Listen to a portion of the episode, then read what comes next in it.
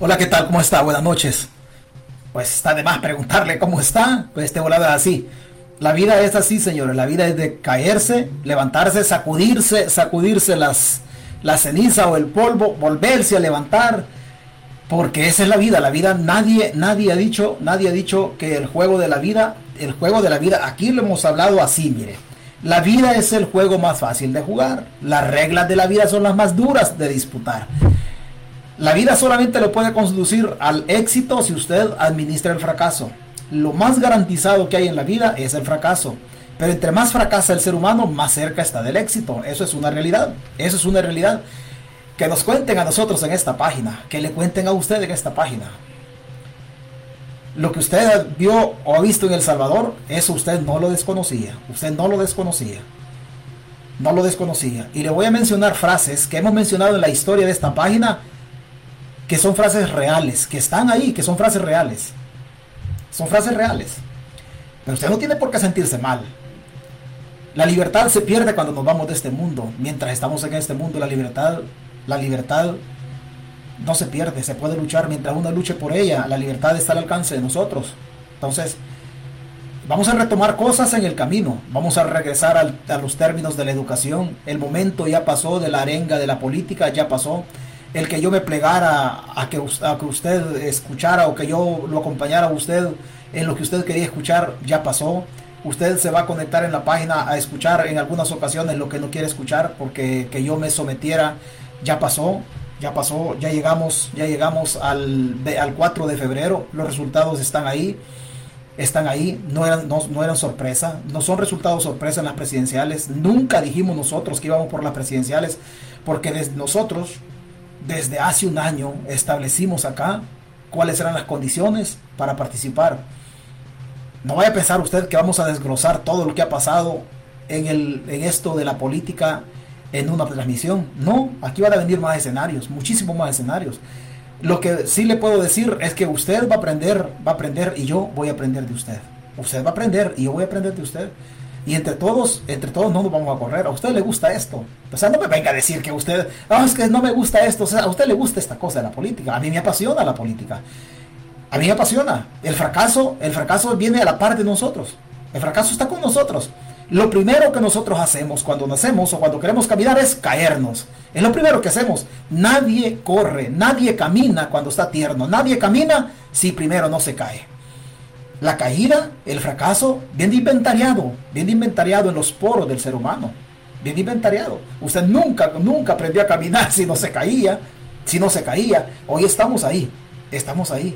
Hemos mordido polvo, sí, hemos mordido polvo. Pero no hemos mordido polvo porque nosotros nos hayamos equivocado en lo que nosotros decíamos. No, no hemos mordido polvo por eso. Hemos mordido polvo por otros agentes externos que no estaban al alcance de nosotros porque nosotros no administramos la política, ni las reglas de la política, ni la conducta de los actores políticos. Nosotros solamente generamos opinión y usted que contribuye con su comentario, nada más, nada más. Regresamos a nuestros orígenes, a los dos orígenes. Uno, ser punzante con la crítica y la denuncia, y la otra, regresamos al origen, fundamentalmente, de la educación. También yo puedo, también yo puedo. Los dos escenarios a mí me encantan. Cuando me toca hablar como bucero o microbusero y cuando me toca hablar como gente mínimamente educada. También yo puedo hablar con gente mínimamente educada. Vamos a seguir con la batalla del conocimiento, pero aquí por lo menos yo no me voy a correr. Yo no sé si usted se vaya a correr. Yo estoy seguro que no se va a correr. No se va a correr. Porque aquí no pasó por nosotros. No era un problema de nosotros. Este problema no, no lo podíamos administrar nosotros. Eran otros, otros actores de cosas que usted no quiso escuchar en la campaña porque usted iba a decir segmento de la sociedad si no se organiza, se es un fracaso. Se es un fracaso. La palabra clave era organización. ¿Por qué estamos aquí nosotros? ¿Por qué somos 24 mil personas aquí y contando? Y más que vamos a crecer. ¿Por qué somos? Porque nos hemos organizado. ¿Por qué el canal de YouTube va creciendo? Porque nos hemos organizado. ¿Por qué la plática la escuchan? Porque usted comenta. Usted borbandea al político de comentarios y comparte el contenido. Y comparte el contenido. O sea, usted no vaya a pensar que son poquitos. Lo que sucede es que lo que sucede es que en todo esto nos han querido atacar el cerebro. Lo que no voy a negar yo, y lo voy a felicitar a usted, es que usted ha crecido. Usted ha crecido en esta batalla. Usted con el gobierno de Bukele, en cuestiones políticas, usted ha crecido. Eso yo no lo voy a negar, lejos de eso lo felicito que usted haya crecido. Porque la vida es eso, es crecimiento constante. Cuestionarnos siempre, ¿por qué estamos aquí? Cuestionarnos siempre, cometimos errores, los hemos desglosado. La elección solo nos viene a decir una cosa. Nos viene a decir una cosa. Que la militancia, la militancia de la izquierda vale oro. Que los correligionarios, los correligionarios de la derecha también valen oro. Pero que las dirigencias de la izquierda y la derecha yo no sé al final, después del recuento de daños de este evento, qué es lo que van a hacer. ¿Qué es lo que van a hacer? Pero su capacidad no la pongo en duda. Su malicia está ahí. Su malicia está ahí. Dirigencias timoratas. Advenedizos. Que se han arrodillado. Que se han arrodillado. Pero nosotros llegamos, volvemos a lo mismo. Volvemos a lo mismo. No nos vamos a ir de aquí. Oh, es que ya nos corrimos. No. ¿Y por qué no vamos a correr? ¿Por qué no vamos a correr? En el ADN, por lo menos en el mío, y seguro estoy que en el suyo tampoco está la palabra retirada. Quizá usted tome vacaciones, se acuerda que yo le decía, usted va a tomar vacaciones. Pero usted va a regresar, usted va a regresar. Aquí en esta página nunca le mentimos nosotros. Oh, es que fulano va a ser presidente de la República, es que Sutano va a ser presidente de la República. Que yo algunos escenarios no se los, no se los contaba a usted porque usted no quería escuchar cosas que no le convenían escuchar, porque usted había, se había fanatizado y tenía razón, tenía esperanza en su partido político.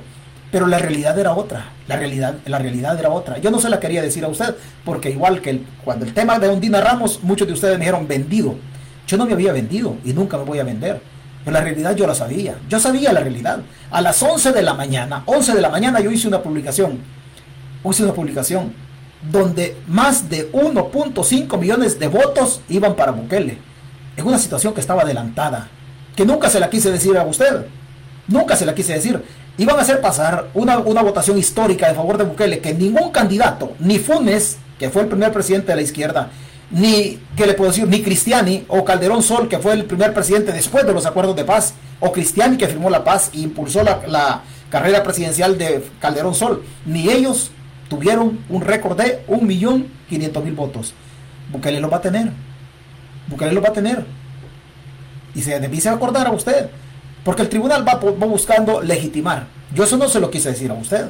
Porque usted iba a decir, sí, pero es que vos no estás de acuerdo conmigo y que vos ya te vendiste con Bukele porque usted quería escuchar cosas bonitas. Yo le conté cosas bonitas.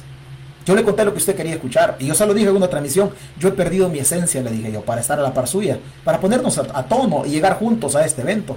Pero yo sabía, yo sabía que en mi, esencia, cuando yo le dije, yo he perdido mi esencia, le estaba diciendo que yo me estaba mintiendo, que yo no estaba, no, que yo no estaba haciendo lo que tenía que hacer. Porque yo no lo quería resentir a usted. Porque usted pensaba que yo estaba peleado con la gente de la derecha o que estaba peleado con la gente de la izquierda. Yo no estaba peleado nunca absolutamente con nadie. No sé si ellos hayan estado peleados conmigo. No sé, no sé. No sé. ¿Cómo te quedó el ojo? Me dice Camila Claros. A mí el ojo me ha quedado lo mismo. A mí el ojo me ha quedado lo mismo. Yo siempre iba por la asamblea. Siempre iba por la asamblea. Pero como este volado es así, este volado es así, véngase, no se corra. Los escenarios que vienen son para usted y son para mí. En algunos otros lugares le dijeron a usted, Joel Sánchez, presidente de la República. Falso, falso, falso. Cuyas, cuyas internas de esa campaña se la voy a narrar yo en transmisión tras transmisión. Falso. En otras páginas le decían Joel Sánchez presidente, el Chino Flores presidente. Falso. Nada más falso que eso. Nada más falso que eso. Usted no me escuchó haciendo campaña por presidentes. Yo no me iba a prestar el juego, por lo menos, por lo menos, yo lo acompañé a usted durante dos semanas, más o menos. Más o menos dos semanas. Pero yo no iba a prestar el juego de mentirme haciendo campaña por unas campañas que estaban arregladas que estaban arreglados. Usted nunca me escuchó haciendo campaña. En otros lados sí decía, Joel Sánchez, presidente, que le vamos a pegar una verguiada a Bukele y que a Bukele lo vamos a arrastrar porque... Sí, sí, sí, lo vamos a arrastrar. Falso, eso era falso. ¿Y sabe por qué era falso? Porque esta frase, usted la escuchó aquí. La oposición política en El Salvador es grande. La oposición opositores de Bukele, hay muchos opositores. La oposición es grande en El Salvador. La oposición siempre dijimos esta frase, es una serpiente con un cuerpo frondoso, sin cerebro político. ¿Se acuerda de esa frase? Siempre la dijimos acá. Últimamente la abandonamos la frase para no herir susceptibilidades políticas suyas. Hoy está aquí, pero usted no está derrotado y sabe por qué no está derrotado. Usted está conectado en esta página y siempre, siempre le explicamos estos escenarios. Siempre se los explicamos. Usted quería escuchar otra cosa. Yo le dije lo que usted quería escuchar en algún momento, porque lo acepté y le dije, perdí mi esencia por acompañarlo a usted para no resentirnos y llegar juntos el 4 de febrero. Después del resultado del 4 de febrero, yo voy a retomar mi esencia y posiblemente muchos de ustedes, dije yo, no van a estar en la página y se van a correr. Y se van a correr. Posiblemente se corran algunos, posiblemente otros tomen vacaciones y luego después del golpe regresen. Yo aquí voy a estar siempre, porque yo voy a recuperar mi esencia, porque el evento ya pasó. El evento ya pasó. Recogemos, recogemos las maletas, las metemos al avión, nos ponemos los, nos sentamos, nos ponemos los cinturones, viajamos de Centroamérica a Europa, pasamos todo el océano Atlántico con toda la turbulencia de una tormenta sobre el océano, Atlántico, viajamos del Salvador hasta España, nos cruzamos todo eso. El océano Atlántico se pone todo turbulento y casi sentimos que nos caemos del avión o que el avión se va a caer. Así estamos nosotros ahorita, en un momento de turbulencia. Pero nos abrochamos el cinturón, nos metemos en el avión, surcamos el Atlántico y la turbulencia va a, pasar, va a pasar a ser en algún momento parte del pasado dentro de la formación suya como ser humano y dentro de la formación suya como agente político. Ahí estamos. Pero nos ponemos el cinturón, nos abrochamos bonito el cinturón para que la turbulencia del océano Atlántico, la turbulencia política, no nos vaya a, no nos vaya a sacar del asiento. Y no nos va a sacar del asiento. No nos va a sacar del asiento. Yo, orgulloso de usted, y orgulloso de mi, manera irreverente de ser. Yo no le mentí. Yo no le mentí a usted. En absoluto. Celebrar una fiesta para quiénes? Para ellos. La fiesta no era para nosotros. Para ellos. Bajo la alcahuetería de la dirigencia de los partidos políticos. Bajo la alcahuetería de la dirigencia de los partidos políticos. No olvide eso. No olvide eso. No estoy atacando a los partidos per se. Estoy hablando de las dirigencias. Estoy hablando de las dirigencias. Pero muchos querían, es que Joel Sánchez va a ganar. ¿Cómo va a ganar un amigo de Bukele? ¿Usted quería escuchar eso? Muchos me escribieron en privado cuando yo dije los vínculos del señor con, el gobierno y me escribieron en privado y me dijeron, no César, es que mira, vos estás dividiendo al partido Arena, pero ¿cómo voy a dividir yo un partido al que no pertenezco? Si yo no, no pertenezco a Arena, yo estaba diciendo lo que yo sabía de esta cosa. Guarde silencio guarde silencio. Incluso algunos llegaron a pensar que yo tenía problemas personales con las personas, valga la redundancia, que yo criticaba, que yo criticaba. Y hubo una persona que dijo, es que César tiene problemas personales con Ondina Ramos. Yo no tenía problemas personales con Ondina Ramos. Y lo leí en una página. Ese muchacho se llama Sergio Echeverría. En toda la campaña Sergio lo bloqueé para no leer lo que él decía. Ya pasó la campaña, ya lo desbloqueé porque yo tengo problemas personales con nadie, solo tengo posturas políticas de lo que yo logro recoger, de lo que yo logro encontrar en versiones, documentos, actos, cosas que uno se va imaginando o que uno va dando. Hubo gente que yo la bloqueé, como Sergio Echeverría, un eterno de la página, un eterno de la página, pero él se metió emotivamente a criticar que yo tenía problemas personales porque yo criticaba algo del Partido Arena. Yo no tenía problemas personales, ya lo desbloqueé, el evento ya pasó. El evento ya pasó. Seguro que a Sergio le va, a gustar el futuro de esta página. ¿Quién, ¿Quién, es el ganador de estas elecciones? Es usted. Y ustedes siempre han dicho, oh, es que la página de César Fuentes se la pica. Entonces hagamos así, sigamos picándola. El ganador de estas elecciones es la página de César Fuentes. Nunca le vendimos, nunca le vendimos nosotros a usted espejitos. Nunca le vendimos escenarios que no existían. Nunca le vendimos escenarios que no existían todo lo que está pasando, todo lo que está pasando, ya lo sabíamos. Íbamos por la asamblea, sabiendo el enemigo que teníamos. Y siempre dijimos que los candidatos a diputados de nosotros eran gente honesta y siempre lo vamos a ir sosteniendo. A estas alturas del partido, se lo voy a decir de esta manera, se lo voy a decir de esta manera. No sé, 50 que sí y 50 que no. No sé si los partidos políticos FMLN y Arena sean opción. Digo no sé porque si los partidos políticos siguen siendo dirigidos de la manera que han sido dirigidos, no son opción. Si los partidos políticos son retomados por la mística de los correligionarios de la derecha y de los militantes de la izquierda y empiezan a surcir, a surcir, a remendar los estragos que la marea, esta turbulencia política ha hecho en las banderas roja y con las cuatro letras blancas y la estrella flanqueada a la parte superior derecha y la bandera tricolor, Si usted como militante aprende a surcir, aprende a remendar, aprende a, aprende a corregirle los estragos de esta tormenta, entonces son viables los partidos. Si los partidos políticos siguen siendo dirigidos como han sido dirigidos hasta este evento electoral, los partidos no tienen viabilidad política. No son vehículos políticos creíbles. ¿Por qué? Porque los desgastaron. Los desgastaron la corrupción del pasado y la mala dirigencia del presente. Dirigencias que nunca, nunca se manifestaron, nunca dieron postura en razón de los abusos del gobierno, inoperancia del Tribunal Supremo Electoral, nunca salieron a renegar de las negociaciones con pandillas del gobierno porque le tenían miedo al gobierno.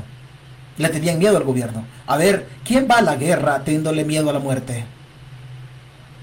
A los que de una manera u otra hemos participado en algún combate, sabemos que después de, si no nos matan, si no nos matan en los primeros dos minutos, es más difícil que lo maten, porque ya uno controla absolutamente todo, la adrenalina, el escenario y todo.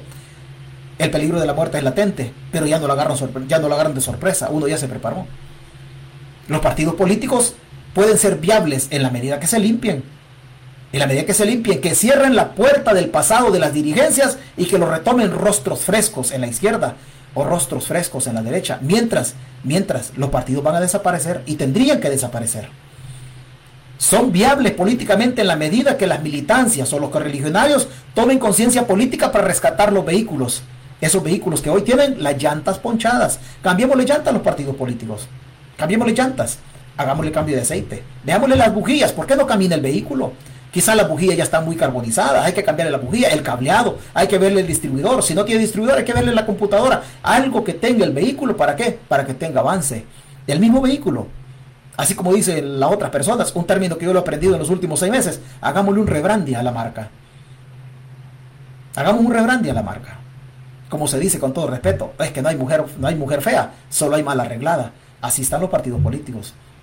Los partidos políticos no son feos, solo que están golpeados, están mal arreglados, están manchados por la corrupción, no de los partidos, sino de sus dirigentes. Mal dirigidos los partidos políticos. Y si lo digo así, se lo digo porque ahí están los resultados. Ahí están los resultados. Usted siéntase orgulloso de su grandeza. De su grandeza. Usted no ha sido derrotado. Usted no ha sido derrotado. Partidos políticos que no tuvieron la capacidad de levantar a su militancia. No tuvieron la capacidad fórmulas presidenciales que no tuvieron la capacidad de levantar o exacerbar o motivar a el descontento de la gente en El Salvador contra este gobierno. El descontento está ahí. Si usted cree que yo no he olfateado un descontento descomunal en El Salvador, usted cree que yo estaría aquí. Usted cree que yo estaría aquí en este momento. Si nosotros somos ganadores en esta batalla, Centros de votación como San Marcos, donde tenían que llegar 2.100 personas a votar. Centros de votación de San Marcos, 2.100 personas, llegaron 800. 800. El abstencionismo, el ausentismo, la negligencia de la gente a levantarse, porque las fórmulas presidenciales no motivaban, no motivaban ni a su pareja en la intimidad en la cama. Los candidatos presidenciales que llevábamos nosotros como oposición no podían motivar ni en la cama, sexualmente hablando, para ponerle un ejemplo, a su pareja. Los candidatos nunca motivaron a la militancia de la izquierda o los correligionarios de la derecha. El ausentismo ha sido grande. Otra vez el ausentismo.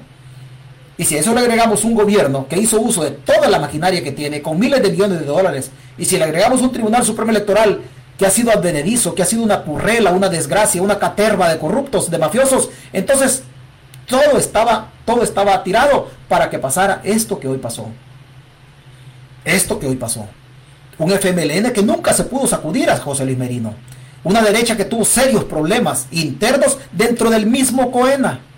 Dentro del mismo Coena. Coena que cometió errores, errores estratégicos en la conducción de la campaña, en la conducción política de ese órgano principal de conducción en, en el Partido Arena.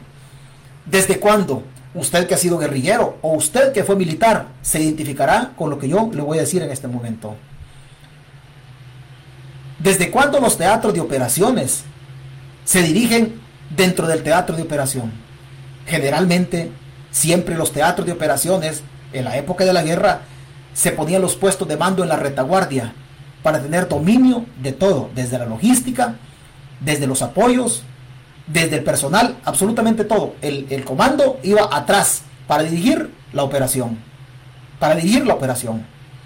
Nunca un comandante guerrillero se metió de lleno a una incursión. a no ser que la incursión ya hubiese estado ejecutada, se, metía el comandante guerrillero a revisar ¿qué? los éxitos de su incursión. Nunca un oficial del ejército que dirigía una operación se metía al teatro de operaciones hasta que ya estaba absolutamente todo controlado. En la medida que la unidad avanzaba, en esa medida el puesto de mando también avanzaba. Pero nunca era parte del teatro de operaciones, sino de la retaguardia. ¿Por qué? Elemental. Porque el teatro de operaciones sirve para coordinar, para dirigir. El, eh, perdón, el puesto de mando sirve para coordinar, para dirigir, no para combatir. El comandante guerrillero no combatía, dirigía la incursión para atacar una base militar del ejército. Los mandos militares también dirigían al personal para incursionar en algún objetivo militar ya determinado, pero los mandos guerrilleros y los mandos militares que dirigían nunca participaban de manera directa en la guerra. ¿Por qué? Porque su guerra no era con fusil, su guerra era con conocimiento, con cerebro, pidiendo apoyo de artillería el momento que había que pedirlo, moviendo refuerzos de una unidad para, otro lado, coordinando con el radiooperador del oficial que andaba en, el, en la línea de fuego, coordinando la comida, coordinando todo, la logística.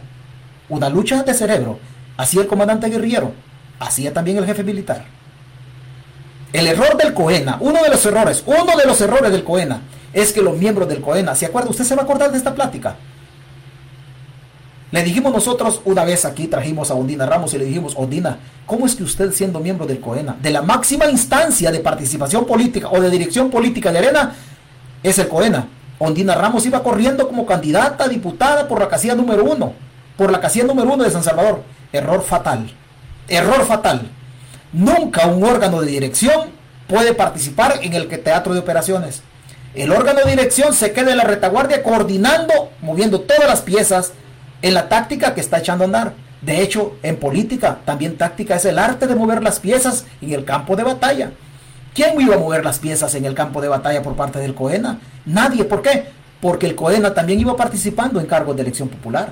El COENA no podía corregir errores de la campaña sabiendo que también ellos eran candidatos. Para corregir las estrategias de campaña es prudente quedarse atrás como estratega y no participar como candidato en, una campaña. ¿Por qué? Porque en la estrategia, en la retaguardia, se ven los errores en el avance de la unidad.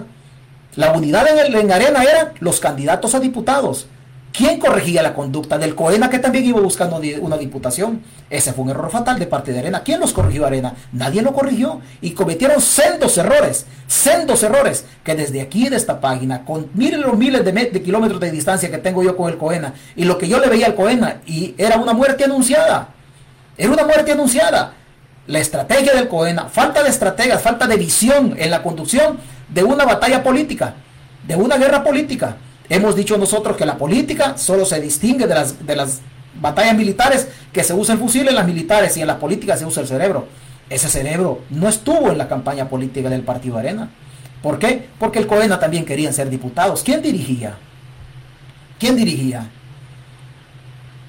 Porque en muchas ocasiones nosotros, de mandos militares, nos quitábamos las jinetas. Porque obviamente siempre será así. Siempre será así. Una patrulla de guerrilleros si le, si le ubicaban al comandante, la patrulla tenía problemas porque le mataban al comandante o le mataban al teniente en el ejército o al sargento en el ejército, la, la serpiente en la unidad de desplazamiento quedaba sin cabeza. ¿Quién iba a dirigir a la unidad? Todos quedaban vivos en la guerrilla, todos quedaban vivos en el ejército. El comandante guerrillero lo podían matar. Al clase que dirigía también, o al mando que dirigía la patrulla militar también lo podía matar. Y, y también la célula guerrillera quedaba sin cerebro. Eso pasó en arena. Se quedaron sin cerebro. ¿Por qué? Porque todos querían echar el gol. Todos querían participar de la fiesta grande de las elecciones. Nadie se quiso sacrificar. Nadie se quiso sacrificar. O sea, eso, eso es complicado. Complicado. Del Coena no tenía que participar en elecciones. No tenía que participar nunca en elecciones para corregir el desplazamiento de las unidades de avance. ¿Cuáles eran? Los candidatos a diputados, los candidatos a alcalde, los candidatos al Parlamento Centroamericano y su fórmula presidencial. Y su fórmula presidencial. Pero en este caso no podía el, eh, el COENA corregir. ¿Por qué? Porque también la gente del COENA iba de candidato a diputado. ¿Quién iba a corregir los adefesios del Partido Arena? Nadie. La, la derrota estaba anunciada. ¿Usted quería escuchar esto? No, porque usted me hubiera dicho vendido. Usted, me usted seguro que me hubiera dicho vendido y hubiera dicho es que César ya se vendió y que César, yo nunca me voy a vender. Nunca me voy a vender. Que mi crítica no sea la mejor estructurada y no sea la más diplomática, esa es otra cosa. Esa es otra cosa.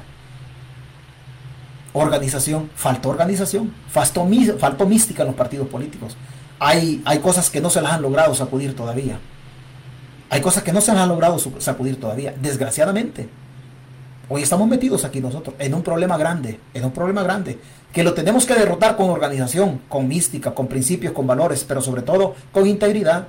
Los partidos políticos urge a los partidos políticos nutrirse de gente íntegra, que no arrastre corrupción del pasado, que no arrastre que perdón, que no tengan ni lo más mínimo, ni en lo más mínimo una manchita de corrupción en relación a los gobiernos de la izquierda, a los, en relación a los gobiernos de la derecha. Lo digo de esta manera y no lo digo del FMLN ni de Arena, y lo digo de la izquierda y la derecha. ¿Por qué? Porque las banderas no tienen, no tienen la culpa de lo que está pasando. En el FMLN ya no, es, ya no es prudente que un vicepresidente que está manchado de corrupción dirija al FMLN.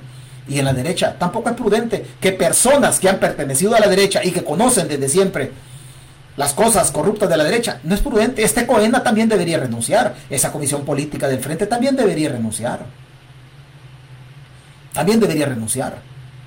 No fueron capaces como mariscales de campo de dirigir a sus unidades o a sus candidatos en el territorio. No fueron capaces.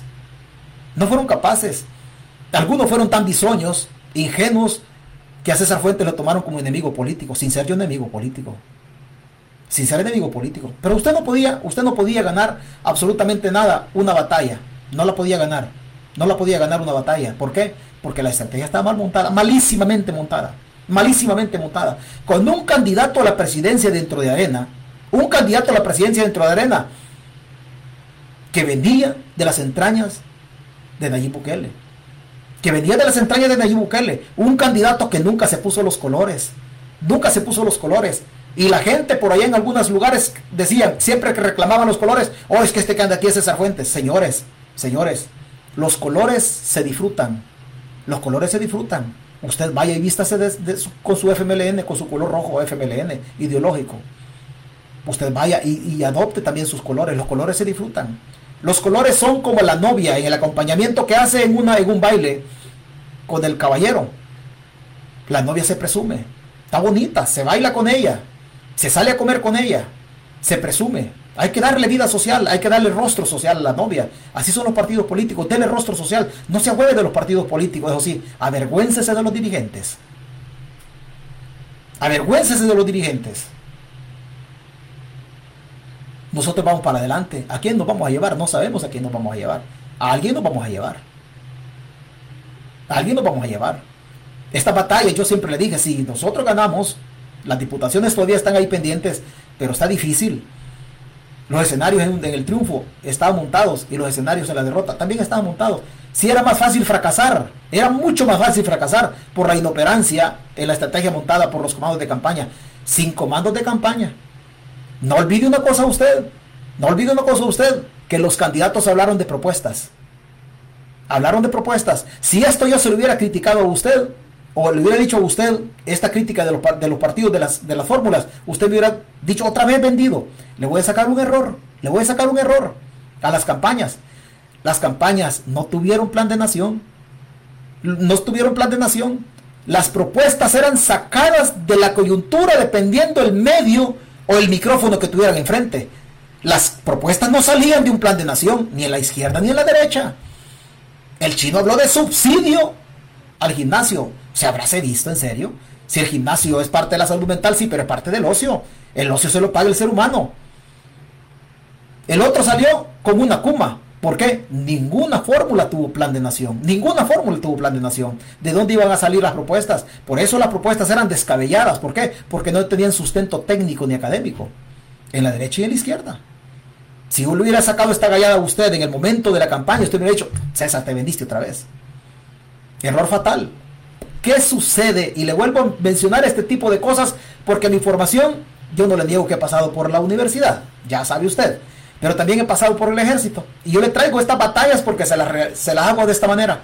Señor guerrillero, señor veterano de la Fuerza Armada, alguna vez se montó una operación, usted que fue guerrillero, alguna vez se montó una incursión sobre un pueblo que lo custodiaban militares usted que fue militar, ¿alguna vez se montó una, una operación o un patrullaje sin tener el destino de a dónde se iba?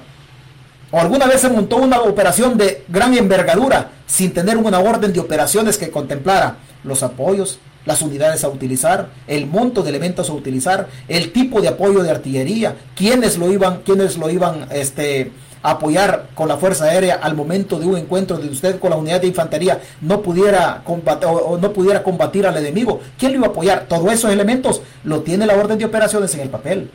Nadie puede salir a hacer una operación de gran envergadura si no monta una orden de operaciones usted guerrillero, ¿alguna vez usted fue a un pueblo a derrotar a militares sin saber cuál era la avenida de aproximación?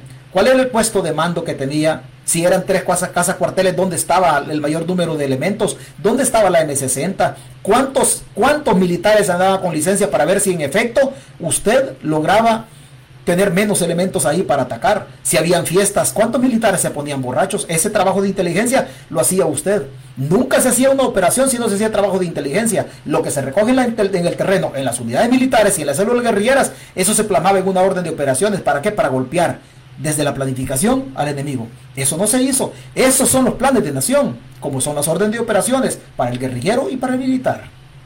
No hubo plan de nación. Si no hay plan de nación, entonces, ¿qué sucede? No hay cerebro, porque el cerebro es el plan de nación. Ahí están los conocimientos académicos, académicos y técnicos. Las propuestas siempre fueron sacadas dependiendo de la coyuntura del momento. Dependiendo de la coyuntura del momento. ¿Dónde estamos? Estamos aquí. En una oposición, enorme la oposición. Enorme la oposición. Tiene un grandísimo opositores. Hay, un, hay miles de opositores en El Salvador sin cerebro político, sin cerebro político, sin liderazgos. Fundamentalmente porque los liderazgos tienen que estar sustentados en gente que no tenga miedo, que le valga, perdón, perdón, porque vamos a regresar al tema de la educación. Algunas cosas las vamos a utilizar. En liderazgos que les valga verga y que reten al poder político. Usted no puede derrotar a un enemigo que no lo reta. Para derrotar al enemigo tiene que desafiarlo. El fútbol, para ganar un partido, ¿qué tiene que hacer usted? Tiene que atacar al enemigo, tiene que estar lo más cerca de la portería del, otro equipo. Si usted solo llega a defenderse, con suerte va a sacar un empate 0 a 0. ¿Por qué? Porque hay que golpearlo. Hay que golpearlo. Si usted no lo golpea, si usted no ataca al enemigo, si no desafía la defensa del equipo contrario, usted nunca va a echar un gol. Con suerte va a sacar un empate. Con suerte, porque se ha dedicado a defender. En política, si no se desafía al que tiene el poder, entonces no se va a ganar. ¿Por qué? Porque en el desafío del, que tiene poder se le encuentran los flancos de ataque, porque empieza a mostrar errores cuando él responde el ataque, el ataque del candidato. Los candidatos de oposición nunca atacaron, aún sabiendo las deficiencias, los flancos que tenía Bukele. Pacto con pandillas, negoció con Rafael para la recaptura del Croc, la salida del Croc del, del, tema, del tema de, de Zacatrás, la muerte de inocentes que nunca pudieron las fórmulas identificarse con el sufrimiento de las familias que están perdiendo los inocentes. Yo creo que al final ni ellos salieron a, ni ellos salieron a, a votar. Todos estos, todos estos temas sensibles para el gobierno, nadie se los mencionó. Nadie se los mencionó. Como nadie se lo mencionó, Bukele no lo respondió. Seguramente, si los hubieran atacado todos esos flancos que tenía Bukele el contraataque de Bukele también iba a dejar la espalda descubierta para volverlo a contragolpear. Estos contragolpes en política, esta estrategia nunca se montó y nunca desnudaron a Nayib Bukele. ¿Por qué? Porque nunca lo atacaron. Nunca lo atacaron.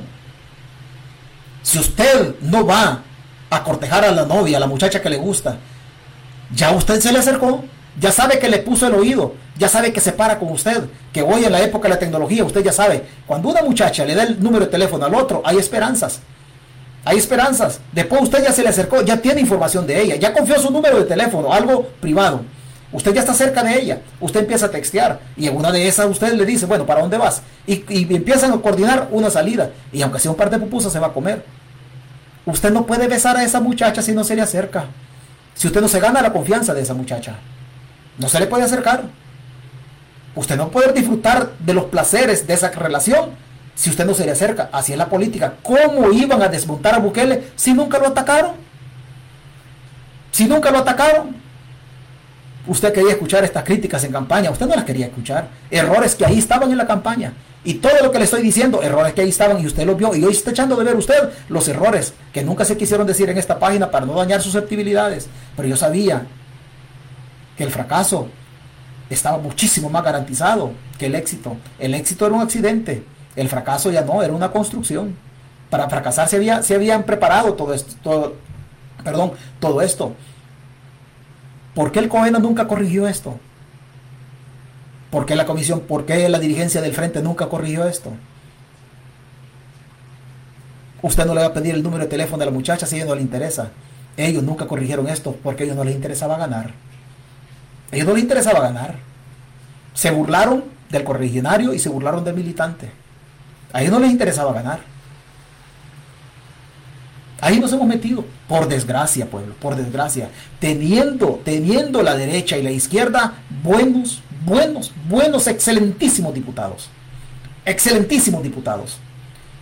Excelentísimos diputados. Estamos a punto de perder nosotros, mujeres, en la política, que no lo han podido dar todo y quizás no lo vayan a dar todo. Mujeres en la política, que quizás no lo vayan a dar todo, porque el resultado no les vaya, no les vaya no les vaya a sonreír. Pero podemos perder nosotros esto. ¿Se da cuenta usted porque yo dije en una ocasión que el hablar de la destitución de Nayib Bukele no era buena estrategia en una pregunta que una persona le hizo a las diputadas? Que se la hizo Ronald Lumaña. Y alguien me dijo a mí, sí, pero es que hay que desafiar a Nayib. Y esa, esa transmisión generó problemas aquí, desde el carrito la hice yo ese día. Y generó problemas. Y hay gente que me escribió y me dice, no, pero es que ellos también lo hicieron de esa manera. Y yo le dije, ¿sabe qué?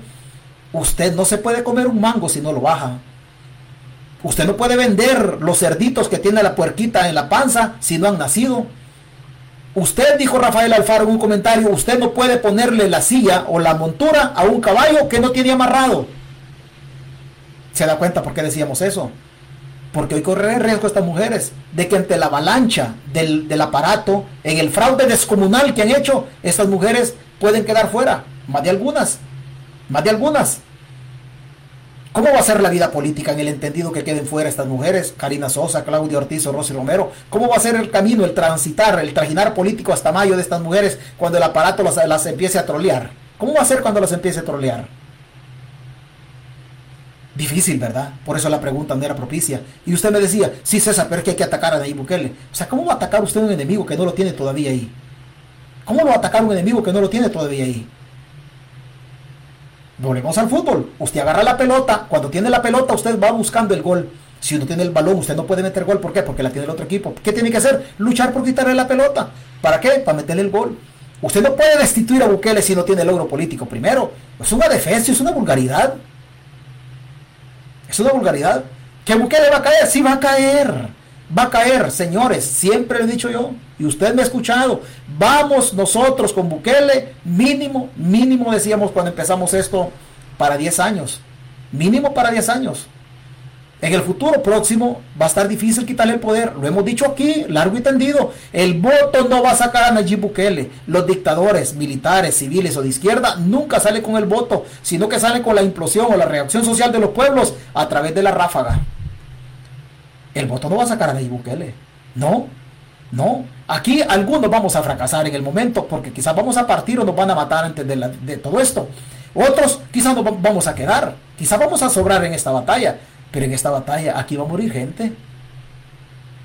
Aquí va a morir gente. ¿Y usted cree que yo no, usted que yo entiendo ese escenario? Claro que se, claro, yo lo manejo. Yo manejo el escenario, aquí tiene que morir gente. ¿Por qué?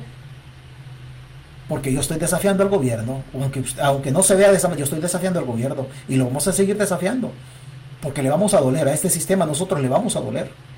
El poder del Estado es grande, sí, sí es grande, pero aquí va a morir gente para sacar a Bukele, aquí va a morir gente. Y por eso yo siempre lo he dicho. A conmigo pueden atentar, solo que atenten bien. Porque pues sí, pues con ese voladito que nosotros santos no hemos ido y también pegamos en la mera maceta, entonces nos vamos para el infierno para la gloria está difícil que yo agarre, porque pues sí, con tantas cosas chuecas que yo pienso y que yo he hecho, entonces está difícil, pues, está difícil. Está difícil. Pero usted ha perdido una batalla. La guerra no la hemos perdido como sociedad. Los partidos políticos no pueden ganar una batalla. No pueden ganar una batalla, no se la han ganado a Nayib Bukele. No se la han ganado los partidos políticos. Duro lo que, duro lo que yo me callé, me lo guardé toda la campaña, pueblo. Toda la campaña, toda la campaña, sabiendo yo que el candidato de la derecha salía sábado y domingo.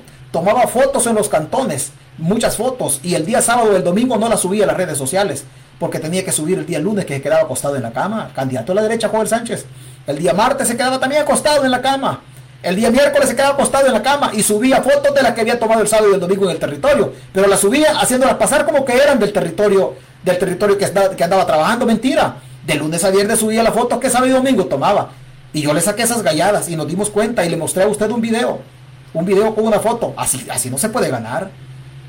Así no se puede ganar. Para cortejar a la muchacha hay que ir. Para vender los aguacates hay que ir a ofrecerlos. Mientras usted en la casa no puede vender aguacates.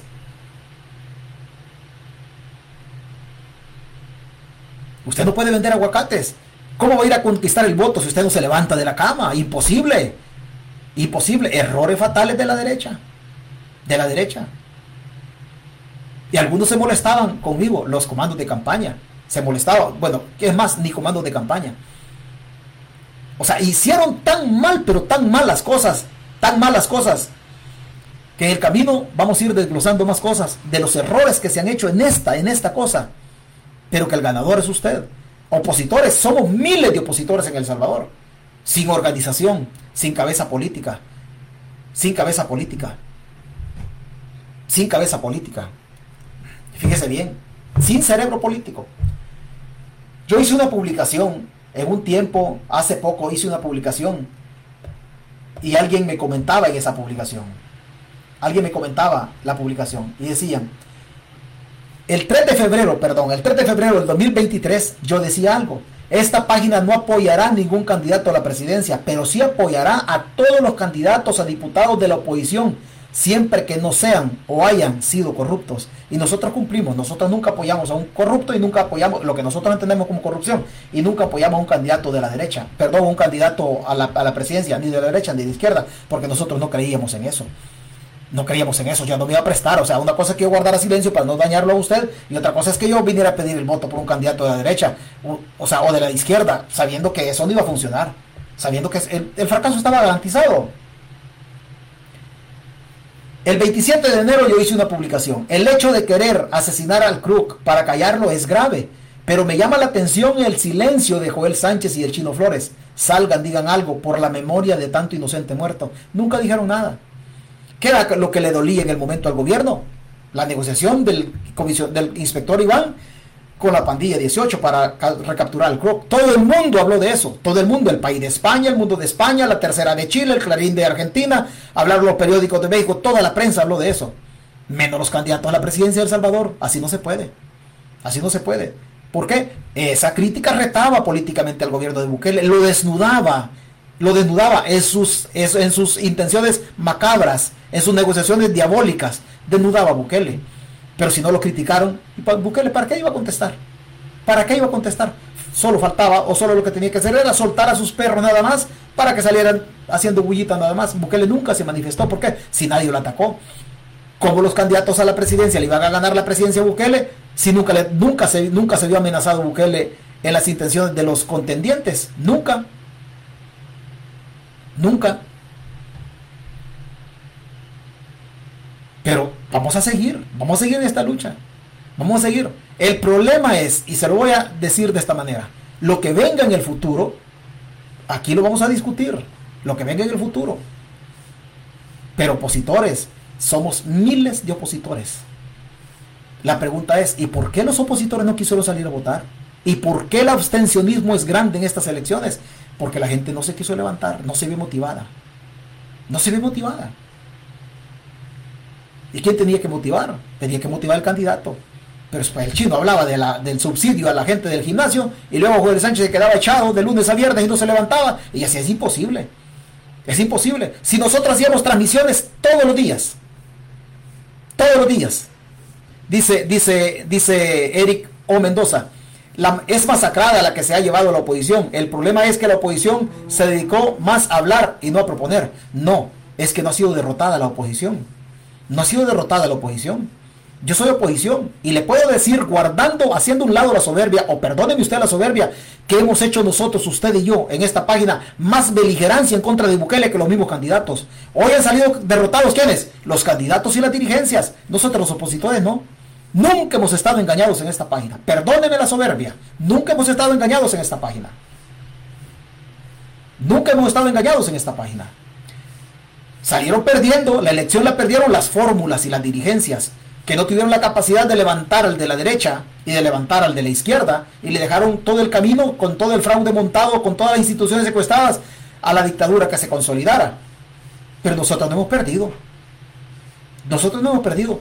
¿Cómo voy a perder yo una campaña cuando yo no apoyaba al, de la derecha y no apoyaba al de la izquierda? ¿Cómo va a apoyar usted una campaña cuando usted siendo de izquierda dudaba del chino o usted siendo de derecha mejor votó por Luis Parada porque no le llamaba la atención el candidato de la derecha. Usted no puede perder lo que no tiene, usted solo pierde lo que tiene. Si no lo tiene, usted no lo puede perder. Un billete de 5 que anda en mi bolsa, no lo puede perder usted. Un billete de 5 que anda en su bolsa, usted sí lo puede perder porque es suyo. Las fórmulas no eran de nosotros. Si yo nunca pedí el voto por la fórmula, yo no he perdido. Yo no he perdido. Si en mis ideales, en mi postura, en mis planteamientos, en mi loca, en mi manera loca de ver las cosas, aquí hemos salido ganando. Si lo que está pasando, usted, yo no se lo negué, no se lo negué. Me plegué a usted un ratito, perdí, perdí la cosa para no dañarlo a usted, pero yo nunca le negué, yo nunca le dije van, a ganar la presidencia, nunca se lo dije yo. Había gente que planteaba, oh, es que hay que, hay que declarar que son 40 diputados. Pues sí, si de declarar fuera, entonces mire, ¿sabe qué? Yo voy a colgar la transmisión y voy a ir a traer a la Yalo, si yo quiero a la Yalo. Ese es mi deseo, sí, pero después está la realidad. Después está la realidad. O sea, tendré yo los 5 mil dólares ya de un solo para ir a pagar el hotel. O sea, tendré la limusina para votar a esa señora. No los tengo, pero yo puedo desear. Yo puedo desear en este momento tener un jet. Sí, es un deseo nada más. Pues sí, pero no tengo ni siquiera un Mercedes-Benz o un BMW, como dice alguien. Entonces, ¿cómo puedo tener un jet yo si no tengo ni siquiera un Mercedes-Benz? Entonces, es así. Es así, simple y sencillamente. Nosotros no nos hemos engañado, no hemos perdido nosotros porque no teníamos fórmula. No teníamos fórmula. Complicado, ¿verdad? Complicado, ¿verdad? Usted pensó que yo iba a llorar. Yo le dije, vamos a llorar el éxtasis o el orgasmo del triunfo y vamos a llorar el, la derrota. Yo, no, yo no, soy de llorar derrotas. Es más, le voy a decir que hasta ni cuando me han cortado y me han dicho, ¿sabes qué, César? Hasta aquí llegamos nosotros, porque yo, la Juana, ya me voy de, de, aquí, porque ya me aburrí de vos, o porque yo siento que vos, o yo siento que vos ya no me dedicas el tiempo por estar transmitiendo. Entonces la Juana se va, entonces como se va, sufre un ratito y la Juana ya se fue. Entonces como la, como la vida es un freeway, si no me salí en esta, si no me abandoné el freeway en esta salida, entonces digo next, si no es aquí es la otra, entonces es la otra. Toda la otra. Si ese, ese volado, yo no voy a venir a llorar aquí lo que yo ya sabía que iba a pasar. o sea, si yo sabía lo que iba a pasar, ¿cómo voy a venir a llorar aquí? No le digo, pues si la Juana me dice, César, es que fíjate que vos solo transmitiendo pasadas y no salís conmigo. César, es que vos solo lavando cocinas pasadas y no tenías tiempo de, dedicarme tiempo, no, no tenías espacio. Y por eso yo no voy a seguir como, va, está bien. O sea, si no quiere, pues está bien, que se vaya. De repente aparece alguien más. De repente aparece alguien más. Esa es la vida. La vida es como el amor. La vida es como el amor. Es como que usted esté a la parte de un baboso que le zampa su garrotazo o le zampa su... No, déjelo, o sea, de repente a la vuelta de la esquina viene otro, está mejor todavía. Está mejor todavía. Así es la, así es la vida, como el amor, así es la política. Hoy, hoy nosotros no hemos perdido, hoy nos hemos dado cuenta, hoy nos hemos dado cuenta la desgracia de dirigencias políticas que hemos tenido. Hoy nos hemos dado cuenta la desgracia de dirigencias políticas y los partidos políticos están ahí muy golpeados, muy, muy golpeados. Muy golpeados. Pero nosotros, o sea, alguien dijo, oh, es que César va a llorar la derrota. ¿Y yo por qué voy a llorar lo que yo ya sabía? ¿Por qué voy a llorar lo que yo ya sabía? Es como alguien que me diga, César, te vas a morir. Eh, brujo, si yo me voy a morir. O sea, yo aquí no voy, en esta tierra yo no voy a estar de ejemplo. O el que me diga, César, vos te vas a morir. No está descubriendo nada. Si yo me voy a morir. Si para mí la vida es una enfermedad, yo se lo he explicado. Es sencillo, señora. Sencillo. Es así. Hablemos de algún candidato para que ustedes digan, ay, ¿cómo, ¿cómo, quedamos con... ¿Cómo que... ¿Cómo quedamos con esto? César va a venir a llorar. No, señores, no, señores. No, señores. De aquí nos levantamos. De aquí nos levantamos. Hay un camino, yo voy para adelante. Yo voy para adelante. Yo no sé si voy a contar con usted, pero yo voy para adelante. No sé aquí.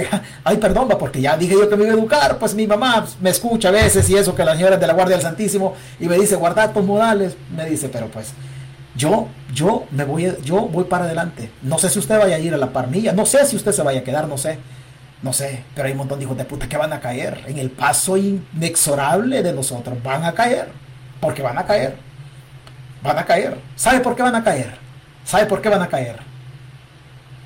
El mayor problema, el mayor problema de las dirigencias o de los dirigentes o de los liderazgos políticos en El Salvador es la corrupción. El mayor problema es la corrupción, que los atacan por el lado de la corrupción. Y yo voy para adelante. A mí lo único que me pueden decir, ¿qué me pueden decir a mí? Que ya estoy viejo. Me pueden decir eso. Pero los flancos que ellos pueden atacar de la corrupción, César Fuentes no los tiene no los tiene. Y yo hablo de la corrupción con toda la boca habida y por haber. Esa carrocería, esa es mía. Esa es mía. O sea que yo y usted tenemos lo que los políticos no tienen. Y por eso yo voy para adelante. No sé a quién lo vamos a llevar. Pero el que se ponga, le damos vuelta y nos lo llevamos. Y nos lo llevamos. ¿A usted le parece raro? Vamos al, al, al 2029. Vamos al 2029 con las reglas del juego que estén con las reglas del juego que estén, vamos al 2029, con las reglas del juego que estén, haciendo de escala en el 2027. Haciendo de escala en el 2027. Yo no sé, yo no sé si el movimiento que nosotros hemos fundado vaya a tener vida política, jurídicamente hablando. Seguramente y no me la dejen pasar.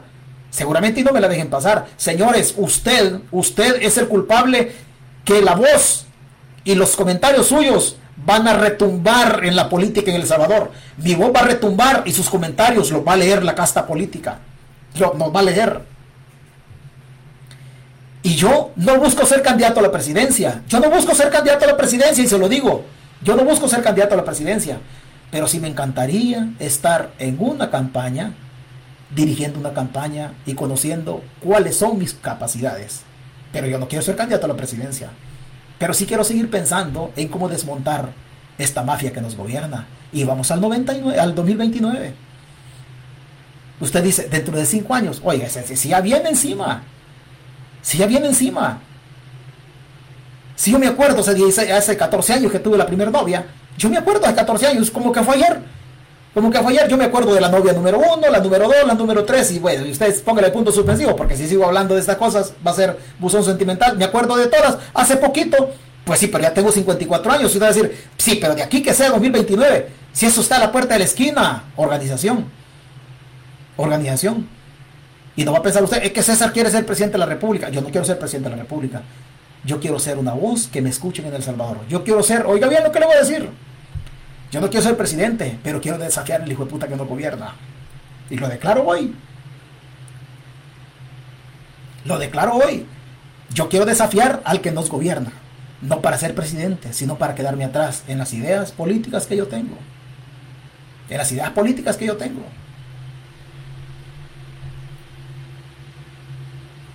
Y yo no ando buscando un cargo público. Créame, yo no ando buscando un cargo público que de repente nos puede tocar por la coyuntura buscar una diputación en el 27. Pero lo que yo le puedo afirmar en este momento, que yo no ando buscando ser candidato, a la presidencia, lo que yo ando buscando es, y otra vez perdón, lo que ando buscando es que la puta casta política me escuche y nos van a escuchar y van a leer sus comentarios y van a leer, van a leer y van a escuchar mi, mi renegadera. Y van a leer, ¿por qué? Porque algún día nosotros vamos a abrir puertas también en la prensa y van a escuchar la forma que nosotros pensamos. Y nos van a escuchar también ellos a nosotros. Yo no quiero ser presidente de la República. No quiero ser presidente de la República. Aunque no descarto, no descarto para retar al régimen una diputación que no sé ni siquiera con qué, porque no sé si mi movimiento me lo vayan a dejar pasar. No sé si mi, mi movimiento me lo van a dejar pasar. Pero yo quiero decirle al sistema, lo que la gente se guarda por temor. Pero yo con mi renegadera, decirle al sistema que ellos a mí me van a valer verga. Y la vamos a hacer. Vamos para adelante. Vamos para adelante. No sé si usted se vaya a quedar o no usted me vaya a acompañar. Yo no soy de izquierda y tampoco soy de derecha. Porque la comida, el bien común, no tiene que ver con ideologías. Hoy nos gobierna uno que no tiene ideología. A la par a la par de corruptos de la izquierda y a la par de corruptos de la derecha. Pero nos van a escuchar, nos van a escuchar. Nosotros somos ganadores en esta página. Usted, usted es ganador. Quien ha perdido son las dirigencias y las fórmulas presidenciales, porque no motivaron ni a su militancia de sus correligionarios que salieran a votar. Que salieran a votar. A ver, ¿cómo se va a sentir la casta política en El Salvador?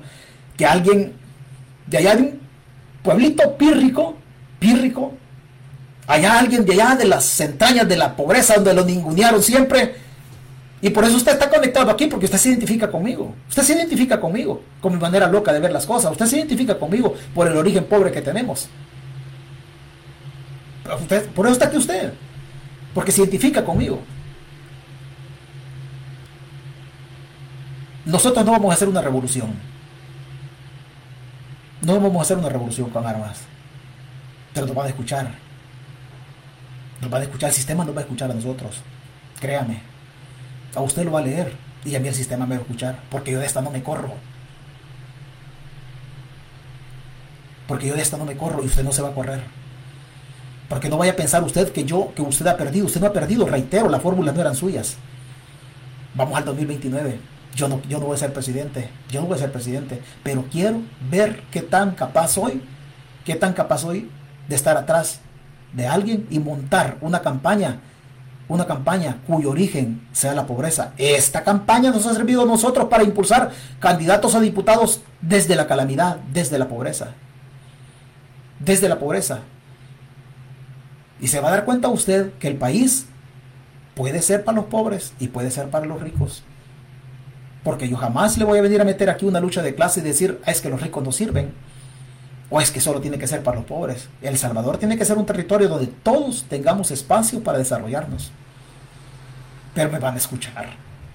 Esta casta me va a escuchar. Yo no sé, yo no sé, al final, al final quizá, al final quizá, no sé si mi movimiento me lo vayan a, dar en la nuca, seguramente y no me lo dejen pasar. Y no sé si al final me toque ir a apoyar un partido político X, no sé, por coyuntura, por necesidad. Me toca ir a apoyar un partido de los ya existentes y por eso es importante defender los partidos. No sé, no sé. Y quizás nunca participe en absolutamente nada, pero yo sí y no le voy a negar. Yo no le voy a negar. Yo no le voy a negar. En este momento, cuando hay un recuento de votos en El Salvador, cuando el oficialismo está diciendo que ya ganaron absolutamente todo, yo sí, yo sí aspiro no a ser presidente, pero a ser una voz incómoda del régimen, eso sí. Eso sí, yo aspiro a ser una voz incómoda del régimen, a decirle al régimen lo que el régimen no quiere escuchar. Eso sí, eso sí, yo lo declaro hoy, hoy 4 de febrero y yo eso es lo que busco, que me escuchen nada más. Que me escuchen nada más. Si ellos me escuchan, ya la hicimos, porque habrán escuchado a los pobres. Si ellos no me escuchan, ya la hicimos, porque no se darán cuenta que los pobres nos estamos organizando. No para quitarles el poder, no para quitarles el poder, sino para decirles que nos presten un poquito de poder, porque hoy el poder lo tienen los ricos. Entonces que nos den un poquito de poder, para que también el poder lo tengan los ricos y lo tengan los pobres. Pero nos van a oír, nos van a oír. Hoy es 4, vamos al 29, pueblo. Vamos al 29. Muchos nos vamos a quedar y muchos vamos a pasar. ¿A dónde? En la nave, que nos sentamos, nos ponemos los cinturones, nos le damos vuelo al avión pasamos el Atlántico, aterrizamos en algún momento, Dios quiere y no sea forzoso, y aterrizamos allá en el 2029. Pura lucha política, pura lucha política. Usted se va a decepcionar en algún momento, sí. El gobierno nos va a meter la dictadura en una especie de estrés político, también nos va a meter una, una de estrés político, que va a haber un momento que el túnel donde nos hemos metido no tiene salida y que no encontramos ni una luciérnaga que nos ilumine cuál es la salida. También es cierto, nos podemos meter en eso. Lo que sí es cierto que de todos esos escenarios nosotros salimos con organización, con organización, con organización. Y se lo digo en este momento, si algún momento nos toca en el 2029 apoyar a un candidato potable de la izquierda, lo vamos a apoyar. Si nos toca apoyar a un candidato potable de la derecha, lo vamos a apoyar. César Fuente lo va a apoyar a través de la organización. De aquí a allá las cosas han cambiado. Las cosas han cambiado. Pero a eso aspiro yo, a que el régimen me escuche. hacer la voz incómoda del régimen.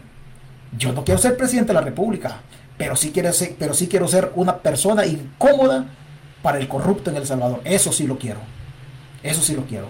Y alguien va a decir, sí César, pero te van a matar. Uy, sí, pues sí, ya nos vamos. Ya nos vamos de aquí. Ya nos vamos de aquí. Solo voy a buscar nada más que el que me pegue un balazo, que me lo pegue boca arriba, para que se lleve mi mirada, y que mi espíritu, mi mirada, lo persiga siempre. Pero de ahí que te van a matar. Pues, oye, ¿quién dice que vamos a ser eterno aquí? Yo solo busco trascender, pueblo. Soy un loco que busco trascender con mis ideales de libertad nada más. Pero usted no ha perdido. Usted no ha perdido. Perdieron las dirigencias de los partidos políticos, atenerizos, que negociaron con el gobierno. Hay que decirlo con nombre y apellido y que no nos dé vergüenza a nosotros. A usted en la izquierda le dieron la cara y a usted en la derecha también le dieron la cara. Con un candidato de la derecha que venía de las entrañas de nuevas ideas y ya parémosle esta farsa nosotros. Parémosle esta vergüenza. Parémosle todo esto, que ah, es que hay que decirle esto, es que mire, fíjese que si, es que César es vendido, es que César Fuentes nunca se va a vender, yo soy un hijo de puta que voy para adelante y nunca me voy a vender, que no siga campaña por candidato de la derecha, sí, no siga campaña, porque es un tipo que nunca, le voy a contar la última, la última, no quiere decir que, o sea, la última de, la, de la campaña, no quiere decir que es la última de todo lo que ha pasado. Joel Sánchez se ofreció a hacer los chalecos dentro del partido Arena. Señores, Joel Sánchez no mandó hacer ni un chaleco. Arena tenía algunos vigilantes en los lugares y la gente no los vio. ¿Por qué? Porque andaban con camiseta. Unos cartoncitos se pusieron aquí, mire, como que es un HVAC o alguna cosa que usted se pone aquí en alguna empresa. Se comprometió a mandar a hacer los chalecos para los vigilantes de los partidos políticos. Y mandó a hacer al final unas camisetas que solo se las entregó a gente cercana a ella, a él. Le falló hasta en eso a la derecha. Hasta en eso le falló a la derecha. Un candidato que lo llevaron ahí, que lo llevó el tío del ministro de Salud, don Selim Alaví, que lo llevó Ricardo Godoy, que lo llevaron otras personas dentro del COENA, un candidato que, que, salió de las entrañas de la sociedad civil, una puta sociedad civil que yo siempre la puse en tela de duda. Todo lugar donde se mete la sociedad civil siempre termina fracasando, siempre termina fracasando. Hagamos un recuento. Los amigos de Mauricio Funes, los amigos de Mauricio Funes fueron los primeros que robaron en el gobierno de Funes. La conducta corrupta de los amigos de Funes, ¿qué sucedió? Manchó la bandera del FMLN. Y no eran del FMLN, ya iban de camino porque eran amigos de Funes. La sociedad civil apoyando a Mauricio Funes, vaya babosada. Adiós, la bandera la dejaron manchada con la corrupción de los amigos de Funes. Mecafé, Mecafé nunca fue del frente. Pero ahí está zampado, preso. ¿Corrupción de quién? Del gobierno del FMLN. Sí, pero Mecafé nunca fue del frente. Nunca fue del frente. Los Cáceres, metidos en corrupción. ¿Quién, quién El FMLN. Sí, pero los Cáceres nunca fueron del FMLN. Pero el, partido cargó con la, cargó con la, con, ese lastre. Los amigos de Mauricio Funes, de la sociedad civil. Nayib Bukele dijo que no iba a tener ideología y que su proyecto era horizontal. Y digo, no tengo ideología. Pues ahí ve usted el gobierno que tenemos nosotros. Fraude electoral, robando mansalva y todo lo demás. El pueblo no ha perdido en El Salvador. Hoy dijeron con Joel Sánchez, es que la sociedad civil con los ejemplos que le he puesto, donde se mete la sociedad civil, no sirve. Fracaso asegurado. Fracaso asegurado. Solo por mencionarle un, acto de Joel Sánchez. El Coena se durmió por completo. Y a mí me decían incluso, César, es que vos no tenés razón. Porque a mí me han declarado enemigo del Coena. Y como me han declarado enemigo, entonces yo, pues de todas maneras, yo orgulloso de ser enemigo del Coena. Joel Sánchez llegó al Coena. Usted debe saber esta cosa y se la voy a contar. Una de tantas cosas que vamos a ir contando en el camino. Joel Sánchez llegó, al, llegó al Coena y lo llevaron ahí. Él no era candidato de ahí. Él no era candidato. Él lo llevaron ahí. Él lo llevaron. Al final, el presidente del Coena no quería, fíjese. Carlos García Saad estaba así como renuente, como que, como que no quería, se le quedaba bien, decía, no, es que este no tiene, no tiene planta de que tenga dinero, porque las campañas necesitan, necesitan dinero. Pero había otras personas, como, otro, como el diputado Ricardo Godoy, como Selín Alaví, como por ahí otras personas del COEN y decían, sí, mire, fíjese que... Y claro, claro, cuando llega Joel Sánchez llega una lista, ¿sabe qué? Y los donantes. No, y entre los donantes le presentó, este, le presentó Joel Sánchez a unos empresarios del hierro en el estado, en Monterrey, en Nuevo León, de la República Mexicana Dentro de los donantes que llevaba Joel Sánchez para la campaña, le presentó a Carlos Slim. Ah, pues si Carlos Slim, uno de los hombres más ricos pues, del mundo y de, obviamente de América, y si Carlos Slim va a participar o va a aportar para la campaña, estos son los donantes. No, le presentó una lista como de 10 personas. Y todos ahí, está, no, este va a dar un millón, este va a dar 5 millones, este va a dar tanto. Pues entonces aquí va a haber dinero en la campaña. Nadie le sacó, nadie le sacó un 5 a Joel Sánchez en esta campaña. ¿Por qué? Porque los donantes no existieron nunca, señores. Le dio paja a los del Coena. Eso pasó en la campaña. Si yo se lo decía en plena campaña, usted iba a decir, no, que César, que, que César, que no sé qué. Y eso lo saben los candidatos a diputados. Los que hoy están peleando la diputación. Hoy están peleando la diputación. Errores garrafales que se cometieron en la campaña de la derecha. Después hablamos de la izquierda. No vaya a pensar que no hay para la izquierda también. Usted no quería escuchar eso porque iba a decir, oh, que César se vendió otra vez. César se vendió otra vez. Así no se podía ganar. Así no se podía ganar. Era imposible ganar. Imposible. Estamos hablando de la derecha, pero vamos a dedicar un rato a la izquierda en su momento. Allá andan los candidatos a diputados, tirados. Arena no le dio un 5, un 5 a los candidatos a diputados para las elecciones. Un 5 no se lo dio. Candidatos que yo conozco, candidatos que yo conozco, candidatos en Arena fueron a parar donde el usurero para pagar este día la comida. Para pagar este día los vigilantes. Mientras el oficialismo andaba ofreciendo 50 o 60 dólares por vigilante el partido Arena andaba ofreciendo 10 dólares y fiado para pagar después. Así no se puede. Así no se puede. El Coena se declaró en quiebra. No hay dinero. No hay dinero. Y me va a decir el Coena, sí, pero es que está mintiendo. Señor del Coena, háblenme en privado para no haceros mierda. Háblenme en privado. Les voy a poner los audios de pláticas de ustedes donde ustedes aceptaban que no tenían dinero. Señor, si yo me les metí a las campañas, hombre. Si yo sé todo de las campañas, que no quise hablar para no joder a los partidos. Pero como ya pasó todo esto, hoy saquémosle la chiva al sol. Hoy saquemos chiva al sol. Allá estamos candidatos. Fueron donde el usurero. Con decirle que a un candidato, a un candidato a diputado de la oposición, yo conozco un usurero de la época que yo era bucero. Y yo soy fiador del candidato de 2.500 dólares. Yo soy fiador. El usurero me dijo, sí, pero si este no los paga, lo vas a pagar vos. Ahí corremos el riesgo que el candidato no sea disputado y a nosotros, no, o sea, yo orgulloso de, o sea, no me preocupa eso. Le estoy poniendo el ejemplo cómo están los partidos políticos de reventados. Nadie dio un 5. Nadie dio un 5. Le voy a decir otra. ¿Sabía usted que las credenciales para vigilantes, para vigilantes de partidos de oposición, no le voy a decir el nombre todavía, pero se lo voy a decir en algún momento, las credenciales de partidos de oposición, de partidos de oposición, fueron a parar a las manos de Gana y de Fuerza Solidaria, porque algunos directores departamentales, no sé si las vendieron o las regalaron. ¿Verdad, directores departamentales? Algunos de Arena, ¿verdad? De esto hablamos en algún momento. En algún momento. Credenciales que el tribunal entrega a los partidos políticos, en este caso Arena, en este caso Arena, esas credenciales se le entregan a las personas. Juan Pérez, ok, Juan Pérez. Pedro Pérez, Miguel, y se le entregan con su nombre. Esas credenciales se llenan allá para ver, se identifica el director departamental, el candidato a diputado, pero esas credenciales no fueron a parar a la estructura de arena, fueron a parar a Fuerza Solidaria y a Gana. ¿Cómo llegaron ahí? ¿Cómo llegaron ahí? ¿Qué dijo el director departamental? Tenemos nombres también de todo eso. Tenemos nombres. En este, en este, en este, en esta, en esta elección se llegó a cometer esos adefesios. ¿Usted cree que la oposición iba a ganar si para ganar hay que cuidar el voto, y para cuidar el voto hay que poner vigilantes, y para que se acredite el vigilante, para eso sirve la credencial. Y la credencial se la, no sé si se la vendieron o se la regalaron. No me consta si se la vendieron. Lo que sí es que fueron a parar a manos de gente del partido Gana y de nueve, y perdón, y de Fuerza Solidaria. Partidos aliados del gobierno, partidos contrarios al partido, al partido de Arena. Pero el director de, pero el director departamental fue y la regaló. Y no solamente un caso de esos, le voy a mencionar nombres en algún momento yo. Así no se puede, señor de, Arena, así no se puede. Con esos actos de corrupción no se puede. Así no se puede. Imposible. Imposible.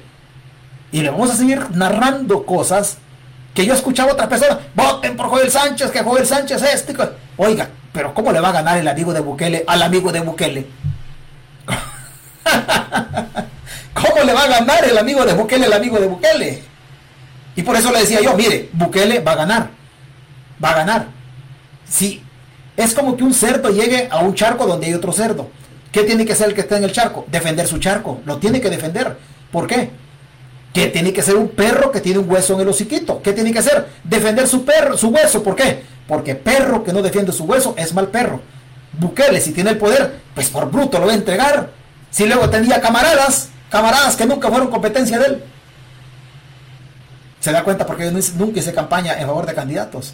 Estamos con la derecha, no se preocupe. Ratito hablamos de la izquierda. Al ratito hablamos de la izquierda. Al ratito hablamos de la izquierda. Candidatos, candidatos, gente que entregó las constancias, gente que no sé qué hizo con las constancias. Digo, no sé qué hizo porque que las entregó, eso sí, hay prueba. No sé si las vendió, eso no puedo decir. Eso no puedo decir. Pero las, pero las, las credenciales fueron a parar a otro partido político. Complicado, ¿verdad? complicado. Por eso nosotros nunca, en algún momento aquí, criticamos, una vez que estuvo aquí la, candidata Ondina Ramos, digo candidata porque no sé si va a ganar, en un momento que estuvo aquí la candidata Ondina Ramos, nosotros criticamos. ¿Por qué, va, ¿Por qué usted va de diputada, Ondina? Oh, es que yo, que no sé qué. Pero, pero usted es parte del COENA. Le sí, yo soy parte del COENA, y, pero hoy podemos participar. Pero entonces, ¿quién va a corregir los errores? Si la señora que es parte de la dirección del partido también era candidata, ¿quién iba a corregir los errores? Nadie, ¿verdad? Nadie. Y luego el Coena dio una dirección y dice, es que miren, es que a César Fuentes no lo andan escuchando porque ese solo cizaña mete. Si yo no le meto cizaña, si hubiera colaborado hasta con el Coena, hubiera colaborado con todas las cositas que nosotros conocemos. Pero el Coena me adoptó a mí como enemigo. Sí, porque el Coena estaba haciendo las cosas chuecas. No todo el Coena, alguna parte del Coena. Con el caso de Joel Sánchez, el presidente del Coena no tiene nada que ver. Otras personas por ahí del Coena. Todo eso se dio, pueblo. Y más cosas, y más cosas. Y más cosas. La, la, elección nos ha dado sorpresas, sí, sí nos ha dado sorpresas. Nos ha dado sorpresas. Hay gente que ganó, sí ganó. Porque no vamos a desconocer en ningún momento el trabajo territorial que hizo Ircia Bonilla. Ircia Bonilla se mató en los mercados, en un trabajo que el candidato a la presidencia no hizo. A un día vamos a contar cosas de esa campaña, de esa fórmula presidencial. Solo le voy a adelantar nada más que el señor Joel Sánchez es un patán, es un vulgar.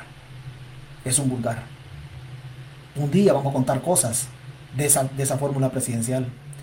La señora es una grata sorpresa en, en esta campaña. Ircia Bonilla es ganadora, la conocieron, una desconocida así como dicen los españoles, una ningundis que nació ahí por el mes de junio, julio, en el partido de Arena, y corrió el territorio hasta donde ella, hasta donde ella pudo llegar, hasta donde ella pudo llegar. Ella sí ha ganado. Joel Sánchez no salía. El Coena sabía, sí, el Coena sabía. Le decía algo a Joel Sánchez, no, sí, Joel Sánchez no se reunía con ellos. Siempre le mandaba un representante. Siempre le mandaba un representante. Señor del Coena, yo tengo audio de eso. Yo tengo audio de reuniones de ustedes tengo audios de reuniones de ustedes donde eso pasaba. Joel Sánchez nunca se quiso reunir con el Coena, siempre mandaba un representante. Joel Sánchez siempre se distanció del Coena. Es más, han terminado casi peleados. Han terminado casi peleados. ¿Se puede ganar una campaña así? No. No se puede ganar. No se puede ganar. Aquí anda el, aquí anda el coronel Eduardo Morán Recinos, candidato al Parlamento Centroamericano. Ellos han hecho gran trabajo, los candidatos han hecho gran trabajo, grandísimo trabajo. Pero luego el matrimonio Coena, Joel Sánchez, ese nunca funcionó. Nunca funcionó. Quien hizo la campaña en Arena es Ilse Bonilla, y hay que decirlo con nombre y apellido. La señora es la que ha salido ganando porque el pueblo la conoció. aparte de que la señora tiene carisma, aparte que se ve humilde y conecta con la gente, recorrió los mercados, ha andado para arriba y para abajo recorriendo los mercados. El candidato no salió. ¿Cómo? ¿Cómo se le va a ganar usted? ¿Cómo le va a ganar usted una batalla electoral a un candidato que no lo reta? ¿Cómo la gente va a votar por usted si usted no llega a los territorios a cortejar el voto?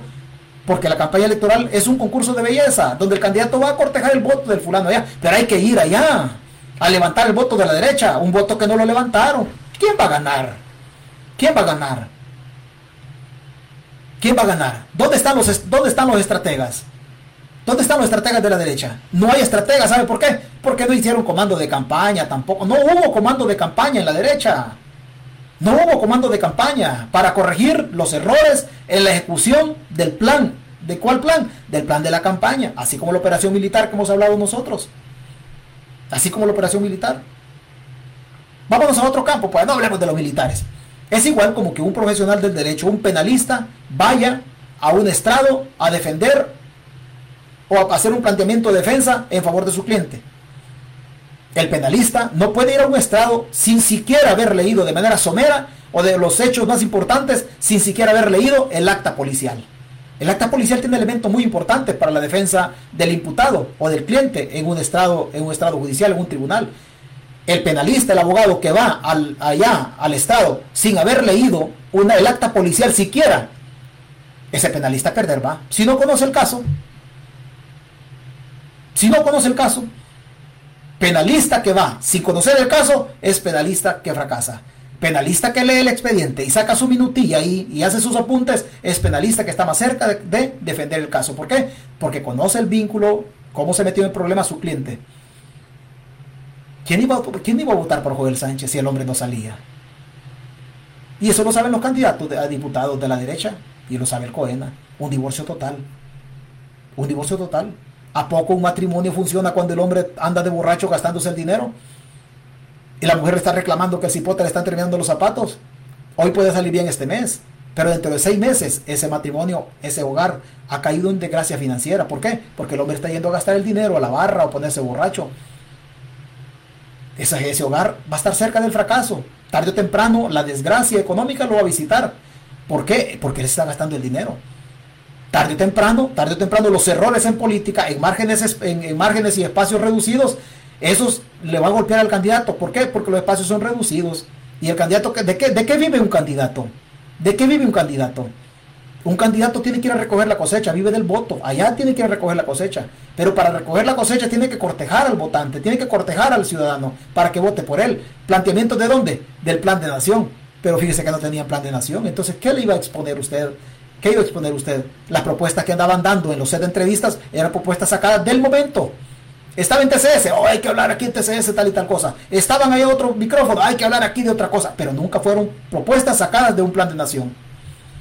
Nunca. Ya ve por qué yo no hice campaña por los candidatos, si el fracaso estaba seguro. El fracaso estaba seguro. Así de sencillo, seguro el fracaso. Son las 7 con 26 minutos. Hagamos alguna llamada para, para ver para ver, permítame, para ver, no, aquí me ha caído un montón de mensajes también de gente que, no sé, no sé, no sé,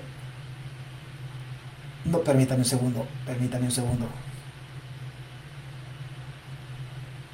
La gente, la gente que llegaba a los centros de votación ya estaban ocupados los espacios, ya estaban ocupados. Así pasó en todos lados. Así justamente pasó. En los centros de votación. Es así. Es así. Yo no, yo no voy a venir a retar a que me desmientan lo que yo estoy diciendo. Porque si yo lo estoy diciendo es porque yo tengo prueba que así pasó. Yo no voy a decir al Cohen, que venga el Cohen y que me desmientan. No, pues ellos también tienen derecho a venir a desmentir. Pero yo no lo voy a retar de esta manera. Ellos saben que lo que estoy diciendo es una realidad. Ellos lo saben. Ellos lo saben. El tipo, el tipo Joel Sánchez, un fracaso total, un fraude total para la derecha. ¿Quién se lo llevó? ¿Quién se lo llevó? La sociedad civil. Ay, la sociedad civil otra vez. Ay, la sociedad civil otra vez. Así nos manejamos. Así nos manejamos de jodidos, de reventados. De reventados.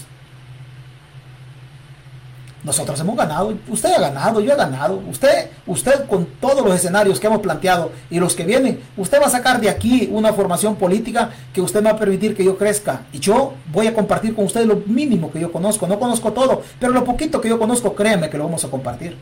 Créame que lo vamos a compartir. Lo que no puede, lo que no puede usted dudar nunca no, va a dudar usted nunca, es que yo siga manteniendo mi tono de denuncia o profundizando mi denuncia en contra de la caterva de mafiosos que nos, que nos gobierna. Y dirá, pero César, durante cinco años te van a perseguir a vos. Oiga, si a mí me vale madre que me persiga el puto gobierno. Digo gobierno en este momento, pero él va para dictador.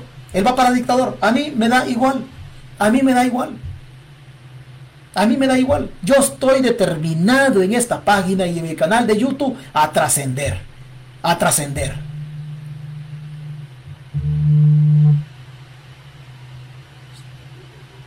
No, me cae una alerta de un carro que se han robado ese. Yo estoy destinado en mi canal de YouTube y en esta plataforma a trascender. Y dentro de esto trascender, nos vamos a llevar a medio mundo. A medio mundo. Y me van a llover, me van a ofrecer demandas a granel. A granel, demanda demanda, demanda. Aquí vino la diputada Marcela Villatoro diciendo que también me iba a demandar. Y yo estoy esperando la denuncia, la demanda. Yo estoy esperando la demanda. Y van a aparecer otros también que también me van a querer demandar. Y va a aparecer el fiscal que también me va a querer demandar. Todos, todos, todos, todos, yo soy responsable de lo que digo. Yo soy bien responsable de lo que digo. Bien responsable de lo que digo. Y vamos a seguir diciendo las cosas, pueblo. Usted va a tener aquí en esta página y a partir del 4 de febrero del 2024 una voz que se va a hacer escuchar en El Salvador, porque vamos a incrementar la denuncia. Y yo espero que usted me acompañe allá en el canal de YouTube y aquí en esta plataforma. Vamos al 2029. Vamos al 2029. ¿Sabe quién es el único? ¿Sabe quién es el único que me puede quitar el camino para que mi voz se escuche? Yo no quiero ser presidente de la República, no voy a confiar, no voy a confiar usted el único que me puede quitar el camino es Dios y algún error que yo cometa. Algún error que yo cometa. Ante la carencia de, liderazgos en El Salvador y ante la poca, no poca capacidad intelectual, hay muy buenos intelectuales en El Salvador, pero ante el miedo que le tiene la gente en El Salvador a Nayib Bukele, pues entonces permítanme a mí autoproclamarme que yo a partir de hoy quiero ser el hijo de puta que desafíe al otro hijo de puta que nos gobierna. Y para allá vamos. Y para allá vamos. Y le vamos a demostrar a la caterva política y le vamos a demostrar a los partidos políticos que organizados, organizados, somos más fuertes, somos más sólidos. Y en el 2029, cuando se nos presente la oportunidad de apoyar a alguien, entonces vamos y lo apoyamos. Vamos y lo apoyamos por el bien del país, por el bien del país. No le cerramos la puerta a una opción viable dentro de la izquierda, ni a una opción viable dentro de la derecha, en el entendido que a nosotros como libertarios no nos dejen pasar, que lo más seguro es que no nos dejen pasar. Pero no le vamos a cerrar las puertas y lo estamos diciendo desde ya. No me vaya a venir a decir usted, César, pero es que vos te hiciste de izquierda. No, el hecho que en un momento determinado, por la coyuntura que se presente, nosotros tengamos que apoyar a un movimiento de izquierda o tengamos que apoyar a un movimiento de derecha, no obstante yo no ser arenero, eso no quiere decir que yo me he hecho arenero. Pero los intereses del país siempre, siempre van a estar adelante de mis intereses. Siempre adelante de mis intereses. Si me toca plegar en la derecha, me voy a plegar a la derecha. Si me toca apoyar un movimiento de izquierda, vamos a apoyar un movimiento de izquierda. Siempre tiene que estar adelante los intereses del país, con nuestros ideales.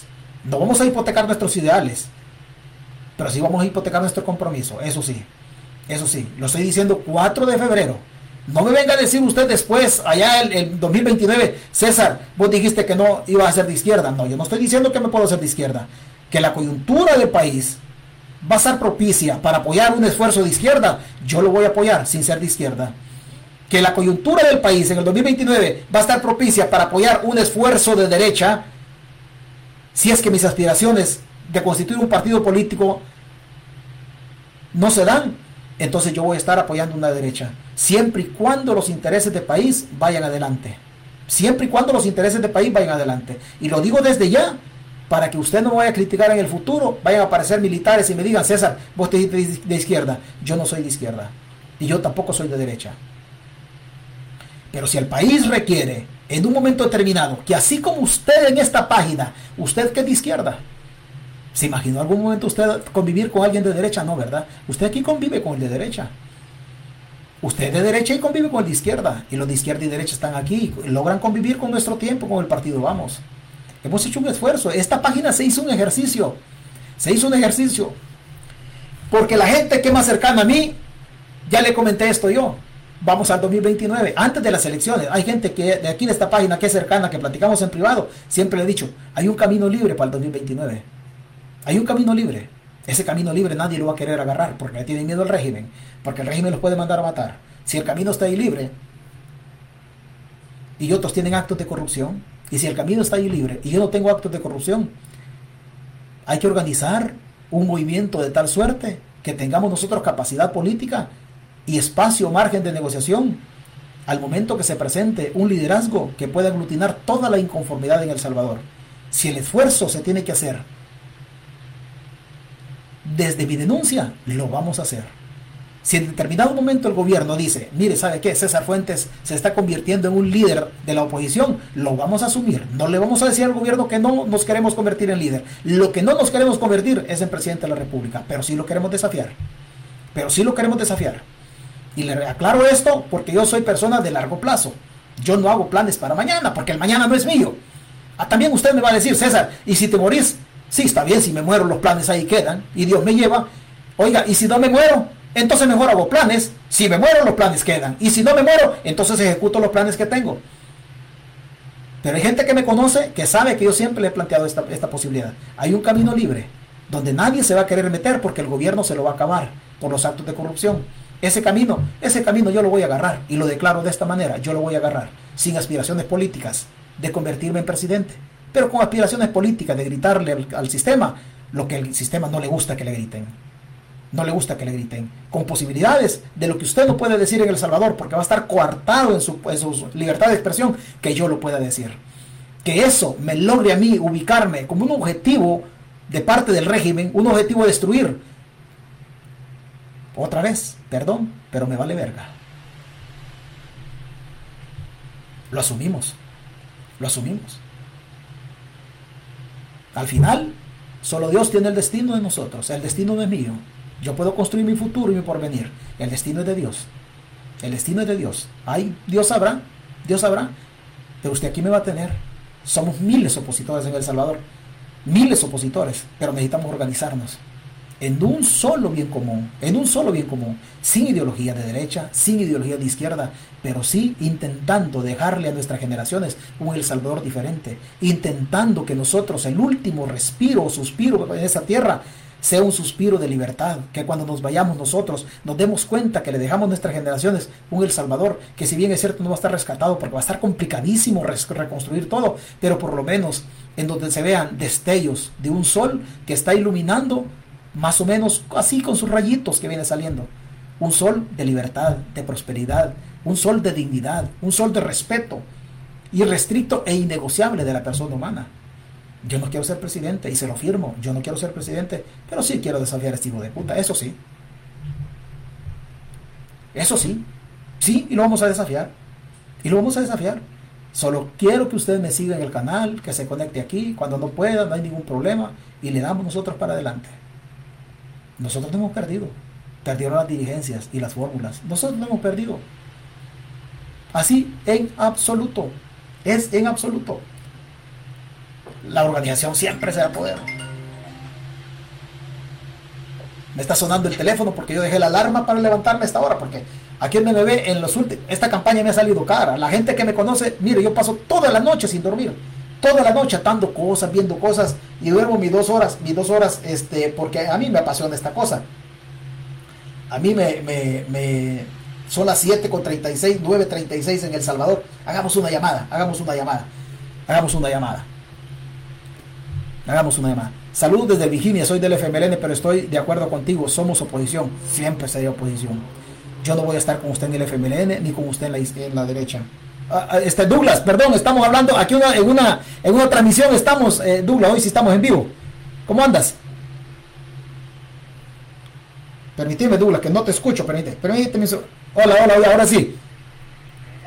¿Qué tal, César? Buenas noches. Buenas noches, Douglas. ¿Cómo estamos? Recogiendo, recogiendo escombros con posibilidades. Este, ¿Cómo estamos en la Unión? Ahí vamos, pues ahí vamos. La verdad que eh, después de Nuevas Ideas somos el, partido más...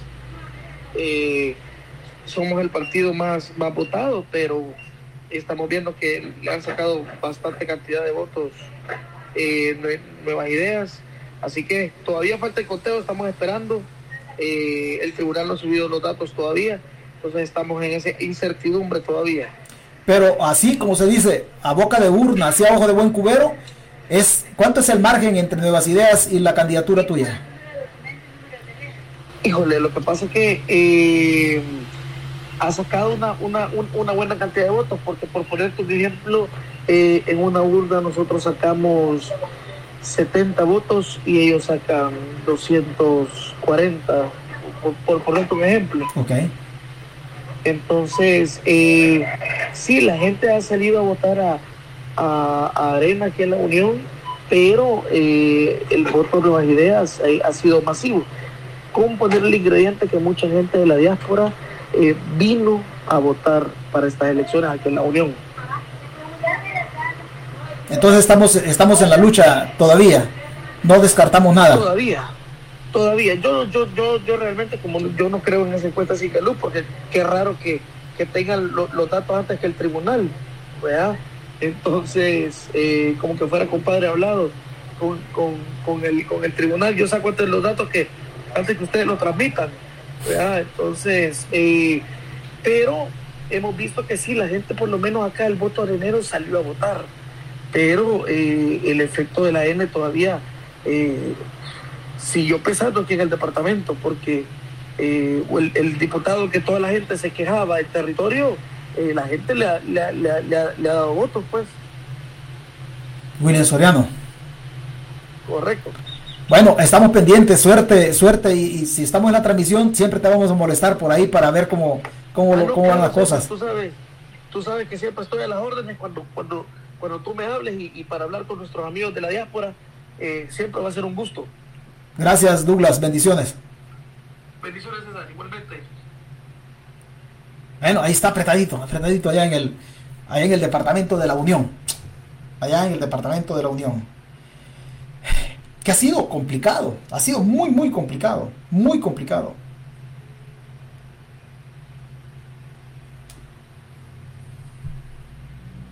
Hola César. Francisco Lira, ¿qué onda Lira? ¿Cómo andas? Te, hago una pregunta, te hago, te hago el que ondas, ¿cómo andas? Porque pues sí, es un convencionalismo social, pero pues obviamente a estas alturas no, me entiendes. Pero qué, qué, tienes de, nuevo con, los números? ¿Qué tienes? Saludame, saludame a la, gente, me imagino que estamos en vivo ahorita, ¿verdad? Oye, si yo para hablar, para hablar en privado o sea, no, aquí estamos en vivo, aquí, aquí nosotros, nosotros, nosotros no hemos salido derrotados. Lira, te voy a decir una cosa, Lira. Y hay perdón, perdón mil, perdón mil veces lo que te voy a decir. No, mi versión no te va, no te va a comprometer a ti, no te va a comprometer, es mi versión. Lira, pero es que al final ustedes tampoco han perdido. Si tú no sales electo diputado, tú no has perdido, Lira. Aquí ha perdido, ha perdido la dirigencia de tu partido. Tú no puedes decir nada, déjame a mí que yo lo diga. Ustedes los dejaron solos. O sea, yo no sé cómo pueden salir bien ustedes puta, si no hubo ni dinero para la comida, Lira, por Dios, si, si es más, las credenciales, las credenciales las dieron para otro lado. Ay, perdóname que te estés diciendo esto aquí contigo, pero hablemos del resultado mejor, porque estas son otra galladas. Mira, César, primeramente saludar al pueblo que lo está escuchando. Eh, como tú lo decís, independientemente de los resultados de este día, se gane o se pierda, lo que hemos ganado es liderazgo. Liderazgo para seguir luchando por la democracia y la libertad que tanto añoramos en nuestro país. No, mira, yo con amor al en alto estoy con mi equipo en el nido. Eh, estamos viendo números hasta el momento. Hay proyecciones que estamos luchando voto por voto para que Francisco Lira pueda ser diputado nuevamente por el Departamento de Libertad. Hay muchas inconsistencias.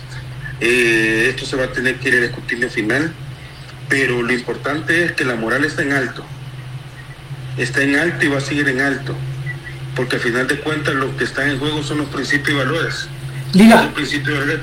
estamos claros que lo tenemos bien puestos. Lira, te voy a hacer una pregunta porque, oye, ya, la verdad ya te puedo preguntar. Si te quieres mojar, te, te mojas. Y si no te mojas, pues ya es cosa tuya. Lira, ¿por qué la derecha no logró levantar a su gente a votar? Porque ustedes no, no la han logrado levantar, Lira. Mira, lo que pasa es que voy a tocarlo como dos puntos. El primero es el tema del recurso, que no se tuvo en esta campaña. Y aquí podemos analizar miles de factores, pero llegamos a la conclusión que no hubo recursos. La empresa privada nos abandonó, no dio capital para poder fortalecer la derecha en este país, estoy diciendo la derecha de todos los partidos políticos de derecha en este país. Y segundo lugar, después de de los resultados que ya sabemos por dónde van. Tenemos que sentarnos, los cuatro partidos, cinco partidos, y realmente en esta mesa llegar a puntos de encuentro. Aquí han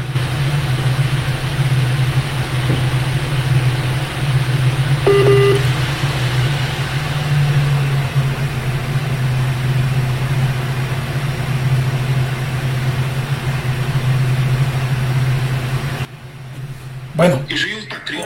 perdón, perdón, Lira, perdón, Lira, porque. Lo que hace falta. Lira, perdón, pero perdimos la señal. Una parte no te la escuchamos. Sí, lo que te digo es que aquí tenemos que unirnos. Hay que dejar a un lado las banderas políticas. Lo que debe de unirnos es azul y blanco de El Salvador. Debemos dejar los intereses personales, institucionales de cada uno de los partidos y velar por El Salvador. Yo soy un patriota, César, tú lo sabes, y la lucha la vamos a continuar, pero creo que ha llegado el momento de unificar la derecha en este país. Pues hay que seguirle dando, Lira, a ver cómo estamos ahí con las proyecciones. Que, que, al final al final te sonrían los números porque está dura la batalla en la libertad. Sí, está dura, pero mira, 20 años de trabajo territorial, una legislatura muy dura, pero que hemos aprendido mucho. Y tú que has estado en la Asamblea Legislativa sabes que un diputado nuevo es bien complicado que se pueda acostumbrar. Y Lira ha logrado escuchar consejos tuyos, del otro, del otro, y hemos logrado hacer un cúmulo de conocimientos que nos ha permitido que los últimos seis meses, siete meses antes de la campaña, hemos logrado ser una voz disidente que ha logrado representar a todos esos grupos que hasta este día el oficialismo les mintió y que no están siendo representados. Bueno, démosle al final creo que al final creo que nos tenemos que sentar en serio y todos, ¿eh?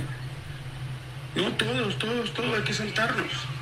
Hay que sentarnos. Y a la gente que estorba hay que sacarla, César. Oh, bueno, está, yo digo, yo voy para adelante, el que, el que se pone adelante y estorba, pues tiene que irse de esta bolsada. Lo quitamos, lo quitamos, lo quitamos. Así de fácil, César.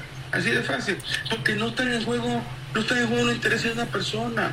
Está en juego los intereses del país. Y el país vale más que cualquier interés personal que alguien pueda tener. Totalmente de acuerdo. Totalmente de acuerdo. Lira, ahí te echo una llamadita al rato para ver cómo estamos ahí con las cosas, sé que todavía estamos aquí en la transmisión. Mira, por lo menos creo que vamos a tener algunos resultados porque al gran Tribunal Supremo Electoral se le olvidó colocar un documento donde tienen que transmitir las personas a nivel nacional. Vamos a tener, yo acabo de comunicarme con unos delegados de la de la Junta Departamental de la Libertad, pueden haber un retraso de entre 7 a 8 horas. O sea que yo estaría esperando que ya como a las 4 de la mañana, 5 de la mañana ya tengamos hora de Salvador algún dato preliminar de cómo van los, la tendencia en el Departamento de Libertad y en todo el país. Es tan vulgar esto, Lira, con esto cierro y te, te, dejo en paz. Es tan vulgar lo que ha pasado. es tan, es tan, porque también le quiero hablar a tu amiga y amiga mía, también le quiero hablar a Rosy Romero, a ver cómo está. Es, tan vulgar lo que están haciendo, Lira, de que el grupo Megavisión, fíjate bien, infringiendo el artículo 176 del Código Electoral, esta sí está dando proyecciones cuando los medios de comunicación no las pueden dar hasta que no haya un resultado firme de parte del tribunal. Pero estos esbirros, estos esbirros, estos mamahuevos del, del, del canal 21 y canal 19 ya están haciendo proyecciones cuando la ley no se los permite. Uno, y número dos, el candidato de Nuevas Ideas dando resultados diciendo que, lo, que 58 diputados han ganado. ¿De dónde lo ha sacado? O sea que él es más que el Tribunal Supremo Electoral. O ya está preparando el chanchullo que quiere hacer. Sí, complicado, complicado. Dale, Lira, te, te, dejo para que sigas con lo tuyo. Vamos a hablarle nosotros a Rosy a ver si la logramos pescar por ahí. Dale, dale un fuerte abrazo de mi parte a Rosy, una gran guerrera. Un fuerte abrazo para vos, a todos los amigos que, que están pendientes de cómo terminamos esto. Excelente, Lira, cuídate, bendiciones. Bueno, así está, mire, ese volado de las elecciones es bien bonito, es bien bonito.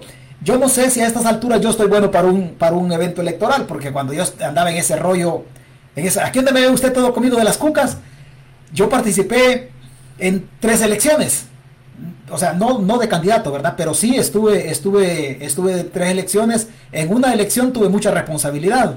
Fui delegado de un partido en escrutinio final, o sea, peleando votos yo en ese tiempo, hasta risa me daba ya de viejo, pero en ese tiempo contarle que yo tenía 25 años, 26 años, el corazón lo tenía bueno, todavía lo tengo bueno, pero aquel tiempo le daba más uso.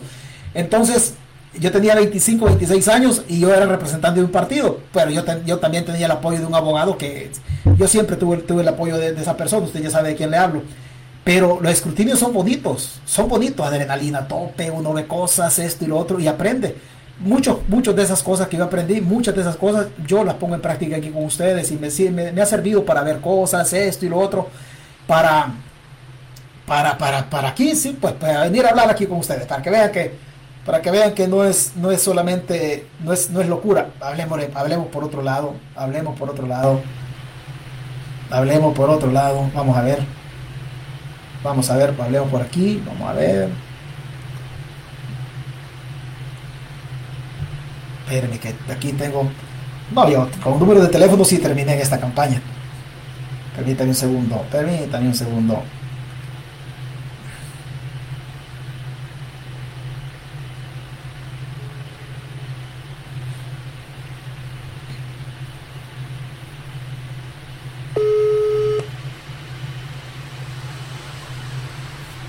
bueno, estarán ocupados. Vamos a hablar por otro lado porque también hay que, también uno hay que surtirse por otras, por otras fuentes. Vamos a ver aquí.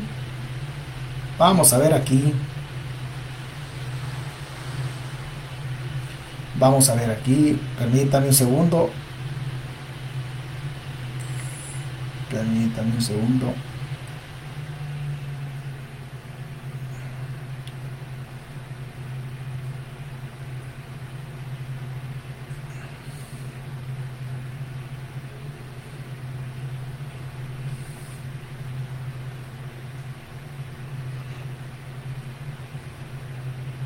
Aló. Josué, estamos en vivo, Josué. Estamos en vivo. Y pues ya sabes que nosotros también somos curiosos porque aquí, aquí hay tres docenas de personas conectadas. Entonces, en, honor a esas tres docenas, oye Josué, ¿cómo, cómo estamos? ¿Cómo estamos ahí con la moral, con los resultados? ¿Cómo andas en San Vicente?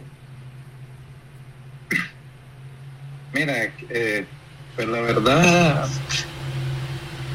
hay que ser realistas, o sea, la gente no es que tal vez no, no nos haya dado el apoyo como muchos piensan. El problema es que la falta de recursos limitados se nos volvió prácticamente para doble filo. Y al final, en estas elecciones vimos un gran aparataje, bueno, del partido de gobierno, los partidos de gobierno. Eh, un ejemplo, ellos andaban 200 carros jalando gente de ellos mientras nosotros esperanzados que la gente llegara por su cuenta.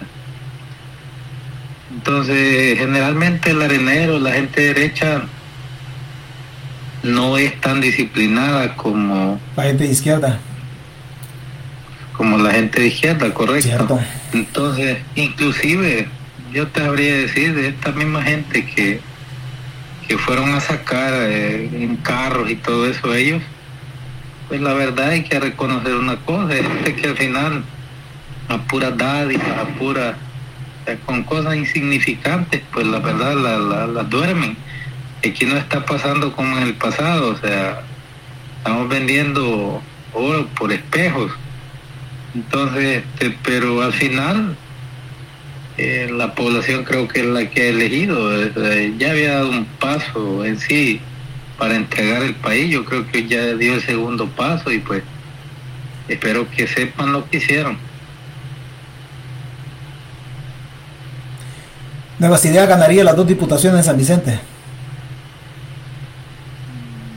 Pues, pues la verdad, según los datos que ahorita tenemos, no son muy alentadores, o sea, para nosotros. Pues, no digo que ya de hecho hemos perdido porque falta el escrutinio eh, eh, bueno falta casi que el que el 70% de, de lo que es el escrutinio preliminar y después falta el escrutinio este final que eh, entonces en este caso al final ese 30% que nosotros ya manejamos es una muestra de lo que los resultados que estarían eh, a nivel nacional. La verdad, como yo, yo lo dije ya varios, a mí no me duele el hecho de haber perdido. Al final yo me metí esto por amor, o sea, por amor al país, ver la situación que estaba. Incluso yo he gastado de mi bolsa, a mí nadie me ha dado nada. Pero lo que sí me da lástima es la situación en la que va a caer el país. hay quienes no ven la gravedad del asunto, pero tal vez el fanatismo los lleva, bueno, y al final espero y después no, no se arrepientan, porque a veces las alegrías del hoy son el llanto del mañana, y yo he pasado yendo durante meses a la gente quejándose, diciendo que la canasta básica cara, que la corrupción más elevada, que las sinvergüenza del gobierno. Sin embargo, la gente bueno, hubo un gran ausentismo. Oye, ese, ese, ese, ese, ese, ese tema, ese tema siempre me interesa a mí porque al final las elecciones no se ganan con los votos, sino que las elecciones generalmente se ganan con la incidencia del ausentismo, el que no llega a votar. Pero, ¿por qué ustedes, digo ustedes, por qué en la derecha, yo creo que al final, tú hablaste al principio, sí, mira, la disciplina de la izquierda está ahí, pero la gente de la derecha no es disciplinada como el sacrificio que pone el de la izquierda, algo así, algo así viene siendo. Pero ¿por qué es que una tercera elección la gente de derecha no salió a votar? ¿Por qué, Josué? Es el tema de recursos. El gobierno nos ahogó con los recursos. Por decirlo así, mientras tú veías a, la, los candidatos de nuevas ideas entregando dádivas con, los mismos impuestos del Estado, cajas de víveres, eh, bueno, inaugurando lo que es este, obras, obras de, que hacen de parte del Estado. O sea, mientras que el mismo Nueva Idea ha utilizado la mayoría de instituciones para hacer campañas, por ejemplo, eh, el tejido social, por así decirlo, el ministerio, mismo Ministerio de Trabajo, bueno, todo tiene un aparataje total de parte del Estado. O sea, nosotros, nosotros hicimos una campaña limpia, limitada, bueno, bastante pobre por así decirlo, eh, donde creo que fue heroico lo que hicimos. O sea, yo soy del pensar de que eh, lo que hicimos fuimos, fue hasta demasiado. Ya. Josué, eh, Josué, te voy, a, te voy a hacer una pregunta primero. Vos, en una, de alguna manera, me conoces lo vertical que soy yo, conociéndome a mí ¿Estarías dispuesto a contestarme una pregunta que te voy a hacer? Sí, sí, claro. Primero, ¿vos vas a seguir en política? Yo soy no en política, de hecho, pues la idea es ahorita replantearse. Correcto. Obviamente no jamás sería un aliado de, de un sistema como el que vivimos, porque yo estoy en contra de todo eso. Eh, pero sí, o sea, si se me diera la oportunidad, pero, siempre y cuando eh, también ver la, la, o sea, que todo esté igualitario para todos, pues, porque el problema es de que esta campaña, creo que nosotros nos metimos, bueno, la mayoría que nos metimos ahora en la, en la campaña de candidatos en arena, que casi que la mayoría somos nuevos. José, te quiero, la, pregunta, la pregunta que te quiero hacer es la siguiente. Hablas de recursos, em, hablas de que de la incidencia pues que el recurso hace y eso es básico en una campaña, importantísimo. Pero yo, yo, por lo que yo sé, por lo que yo sé, por lo que yo conozco, no sé si conozco más que vos o menos que vos, no sé, no, no es esa la pregunta. Josué, ustedes, vos como candidato, ¿Recibiste alguna ayuda del, del, candidato a la presidencia, de ustedes, de su partido? No, nada, nada de eso, o sea, al contrario. Las veces que nosotros eh, buscamos, a, bueno, inclusive, cierta, de cierta manera nosotros nunca buscamos un, como le podría decir, una ayuda económica, sino que nosotros solo pedíamos que se acercara a la gente pedíamos tal vez promocionales, o sea, o, productos, o sea, cosas para hacer eh, como calendarios, cositas pequeñas. Pero al contrario, fue un poco apático a la gente, siento de que eh, aquí también en su momento hay que hacer las valoraciones necesarias porque igual a veces con, con la cabeza un poco caliente uno puede decir cosas, o sea, no me voy a extender a decir mucho, pero pero la verdad, yo siento de que en esto de la, en la política, si uno se va a meter es porque va del todo por el todo. Pero si no va a dar el todo por el todo, me, es mejor hacerse a un lado. Yo creo que el mismo partido lo mejor que pudo haber hecho, lo más sensato, mejor no haber presentado candidato a presidente, al contrario, lejos de sumar, creería que restó. Arena, Arena, Arena no, Arena no se merece estar pasando lo que está pasando. Arena no se merece, no, no con eso te quiero decir que yo soy arenero, pero están las contribuciones del partido en, el, en, la democracia. Estamos hablando de las contribuciones, que hubo actos de corrupción, sí, eh, de repente mal planteado, quizás, mm, quizás ese mea culpa que no se ha hecho nunca, pero, pero, o sea, te, te, siento desencajado y está de más adivinártelo, es una realidad, estás, estás perdiendo una batalla electoral, pero desde aquí yo por lo menos te digo, sigamos en la batalla, sigamos, de repente van a aparecer escenarios en donde tenemos que sacudirnos toda la pólvora que hoy hemos disparado, porque esto es una batalla, una batalla política, y que del camino, en el camino vendrán escenarios donde el desazón, la tristeza tuya en este momento, en el camino en el futuro se va a convertir en el mejor aliciente, en el mejor impulso que puedes tener como persona metida en la política para el éxito del, del futuro. Eso seguramente se te van a presentar escenarios de revancha, porque la política, igual que la vida, también da revancha.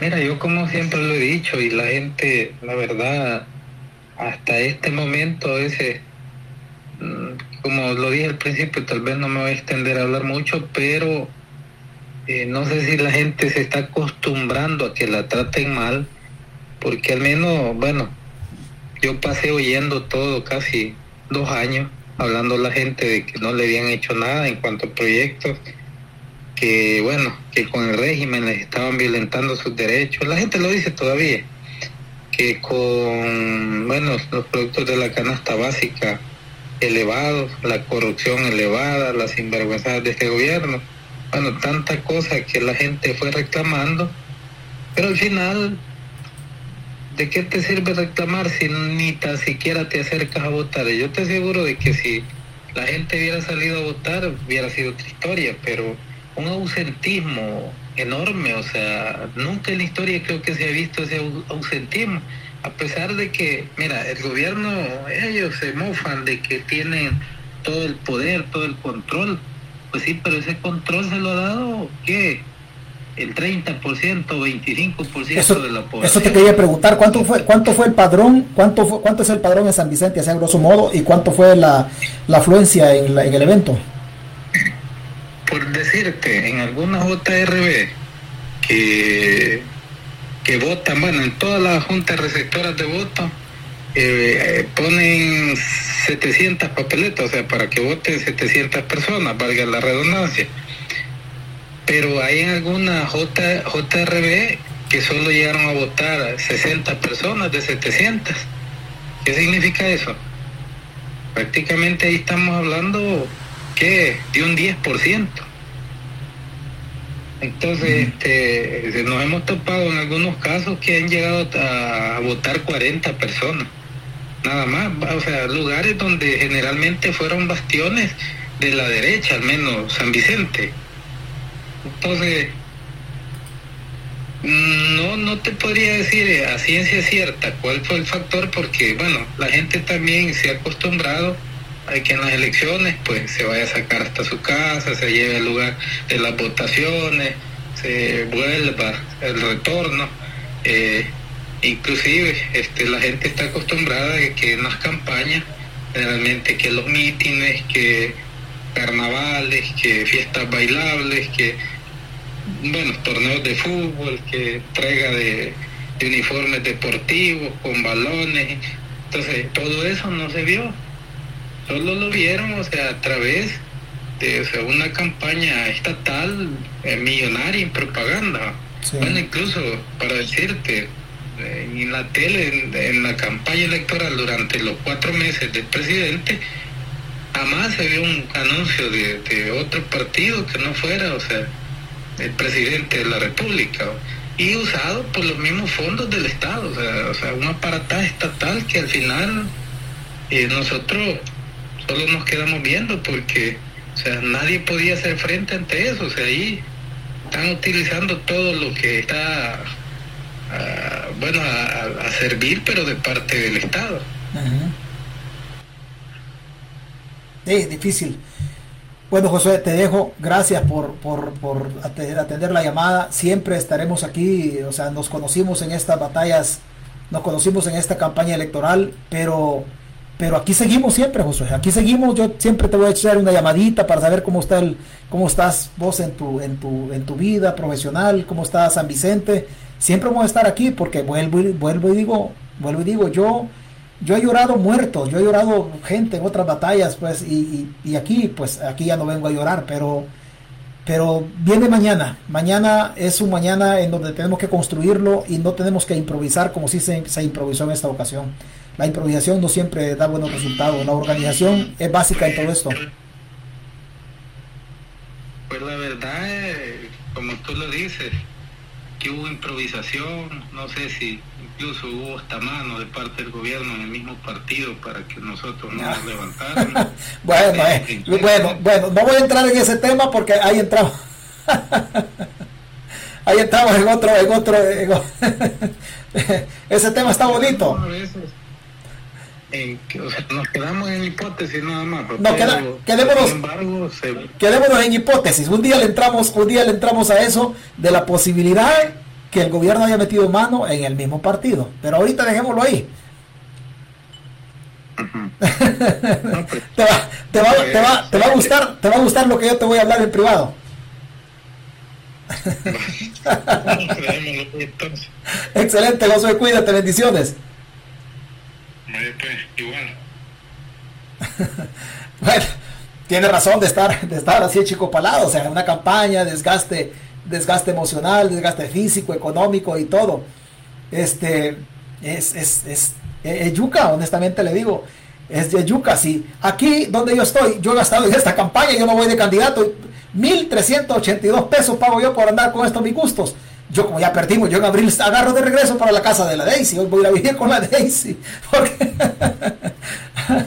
ah, hoy, todos hemos, yo quedado desgastado desde marzo hasta aquí, 1382 por estar transmitiendo aquí tranquilo para no estar molestando a nadie en la casa. Hoy voy a agarrar de regreso yo. Allá va usted a escuchar como la ley si ladra, pero también yo, yo me voy desgastado. No me voy, no me voy, este, no me voy derrotado. No, no, no, no, no, para que a mí me derrote. O sea, mi ADN no está en la palabra derrota, no está que yo me tengo que. No, no, no. Yo voy para adelante, señores. Vamos para, vamos para adelante, pero este ganamos. Solo lo único que le voy a decir yo, lo único que sí le voy a decir es que en este momento, hasta después, nosotros vamos a, vamos a, tomar la decisión de bloquear Golondrino. Fíjese, yo lo que yo en este momento ya es mi potestad, y discúlpeme, es mi potestad y yo no, estoy en la condición de estar, de estar escuchando. Mire, o sea, dice aquí, es que Bukele ganó cinco años. Pues si yo ya lo sabía que iba a ganar cinco años, hombre. Bukele no ganó cinco años, lo ratificó porque lo ratificó por medio de de otras cosas. José hablaba, no, incluso Bukele metió la mano hasta dentro del mismo partido. Mejor lo agarramos, lo agarramos en fresco, en frío, así tranquilito, para que nos metamos. Mire, un candidato a diputado está sospechando eso, eso, y eso, eso tiene sustento. No va a pensar usted que él está hablando así cualquier cosa. No, lo dejamos, lo dejamos, este, lo dejamos ahí para, para, no, darán lástima con la dictadura. Hoy comienza nuestra campaña. Sí, con Geisel Alvarado tiene rato de venir aquí. Hoy comienza nuestra campaña. O sea, hoy comienza. Hoy comienza. O sea, si alguien decía César es que César para presidente, no, no, para presidente no. No me ande diciendo esa fama a mí porque yo no, o sea, venga aquí con pláticas serias. No venga bromeando. Que yo quiero es ocupar ese carril que van a dejar en El Salvador. Y yo lo quiero ocupar si yo lo quiero ocupar. No voy a negarle a usted. No voy a negarle. Que usted se equivoca cuando dice César presidente. No ande haciendo ese tipo de broma porque Gracias a Dios yo no padezco del corazón, yo no ando buscando ese tipo de cosas. Yo no ando buscando ese tipo de cosas. Pero sí, sí, lo declaro, sí, sí, yo voy a aprovechar ese, carril. Si la gente no quiere decir nada en El Salvador, eh, pues entonces metámonos, porque la lucha sigue, como decimos, nosotros, o sea, esto así, así tiene que ser. Bueno, alguien decía ahí, hablemosle aquí, dedicado a lo, bueno, los demás países lo van, bueno, alguien, alguien que decía, que, que decía por acá, pero permítame un segundo, vamos a ver a quién le, a quién le, le, marcamos. ¿A quién le marcamos? Oiga, hasta hoy hay oportunidad de Cardona, de Lira en, San, en, Santa Tecla. En San Santa Tecla. Vamos a ver. Eh, vamos a marcarle aquí. Vamos a marcar para acá. Le marcamos el compagil, pero está ocupado, no nos, no nos contestó. No nos contestó. Son las 9, son las 8 con 8 minutos. Las 10 con 8 en El Salvador.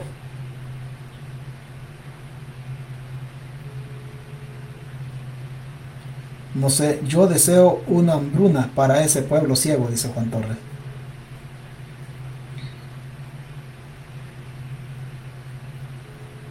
Bueno, para este lado no contestó. Vamos a ver por este otro lado. Vamos a ver por aquí. Vamos a ver por aquí. Permítame un segundo. A ver dónde tenemos algo aquí. Permítame un segundito. Permítame un segundo. ¿Qué, qué agarramos aquí? Vamos a ver.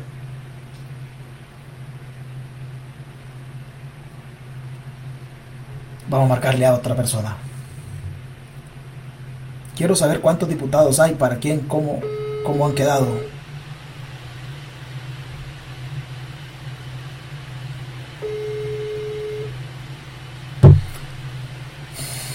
Bueno, usted está diciendo, hablemosle a Rosy Romero, hablemosle a Rosy Romero, pues ahí, veo que están.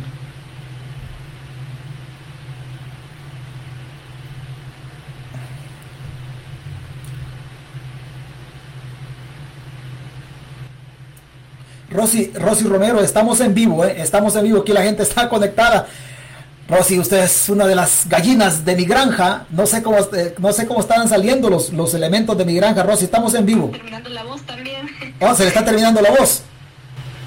Eh, sí, ando bastante mal de la garganta porque nos ha tocado comer un poquito de polvo, y todo lo demás por andar en el territorio moviendo gente, pero aquí estamos, a la orden, díganme. Bueno, saluditos a los amigos que están ahí pendientes, que están en línea, que Dios me los bendiga. Gracias por estar siempre pendientes. Rosy, ¿cómo estamos ahí con las expectativas, Rosy? Pues qué decirles, a fuerza de ser honestos, bastante complicados, hemos quedado desconcertados de la respuesta de la gente en las urnas, bueno, al menos lo que se nos están reflejando, nada que ver de lo que veíamos en el territorio, lo que la gente nos manifestaba.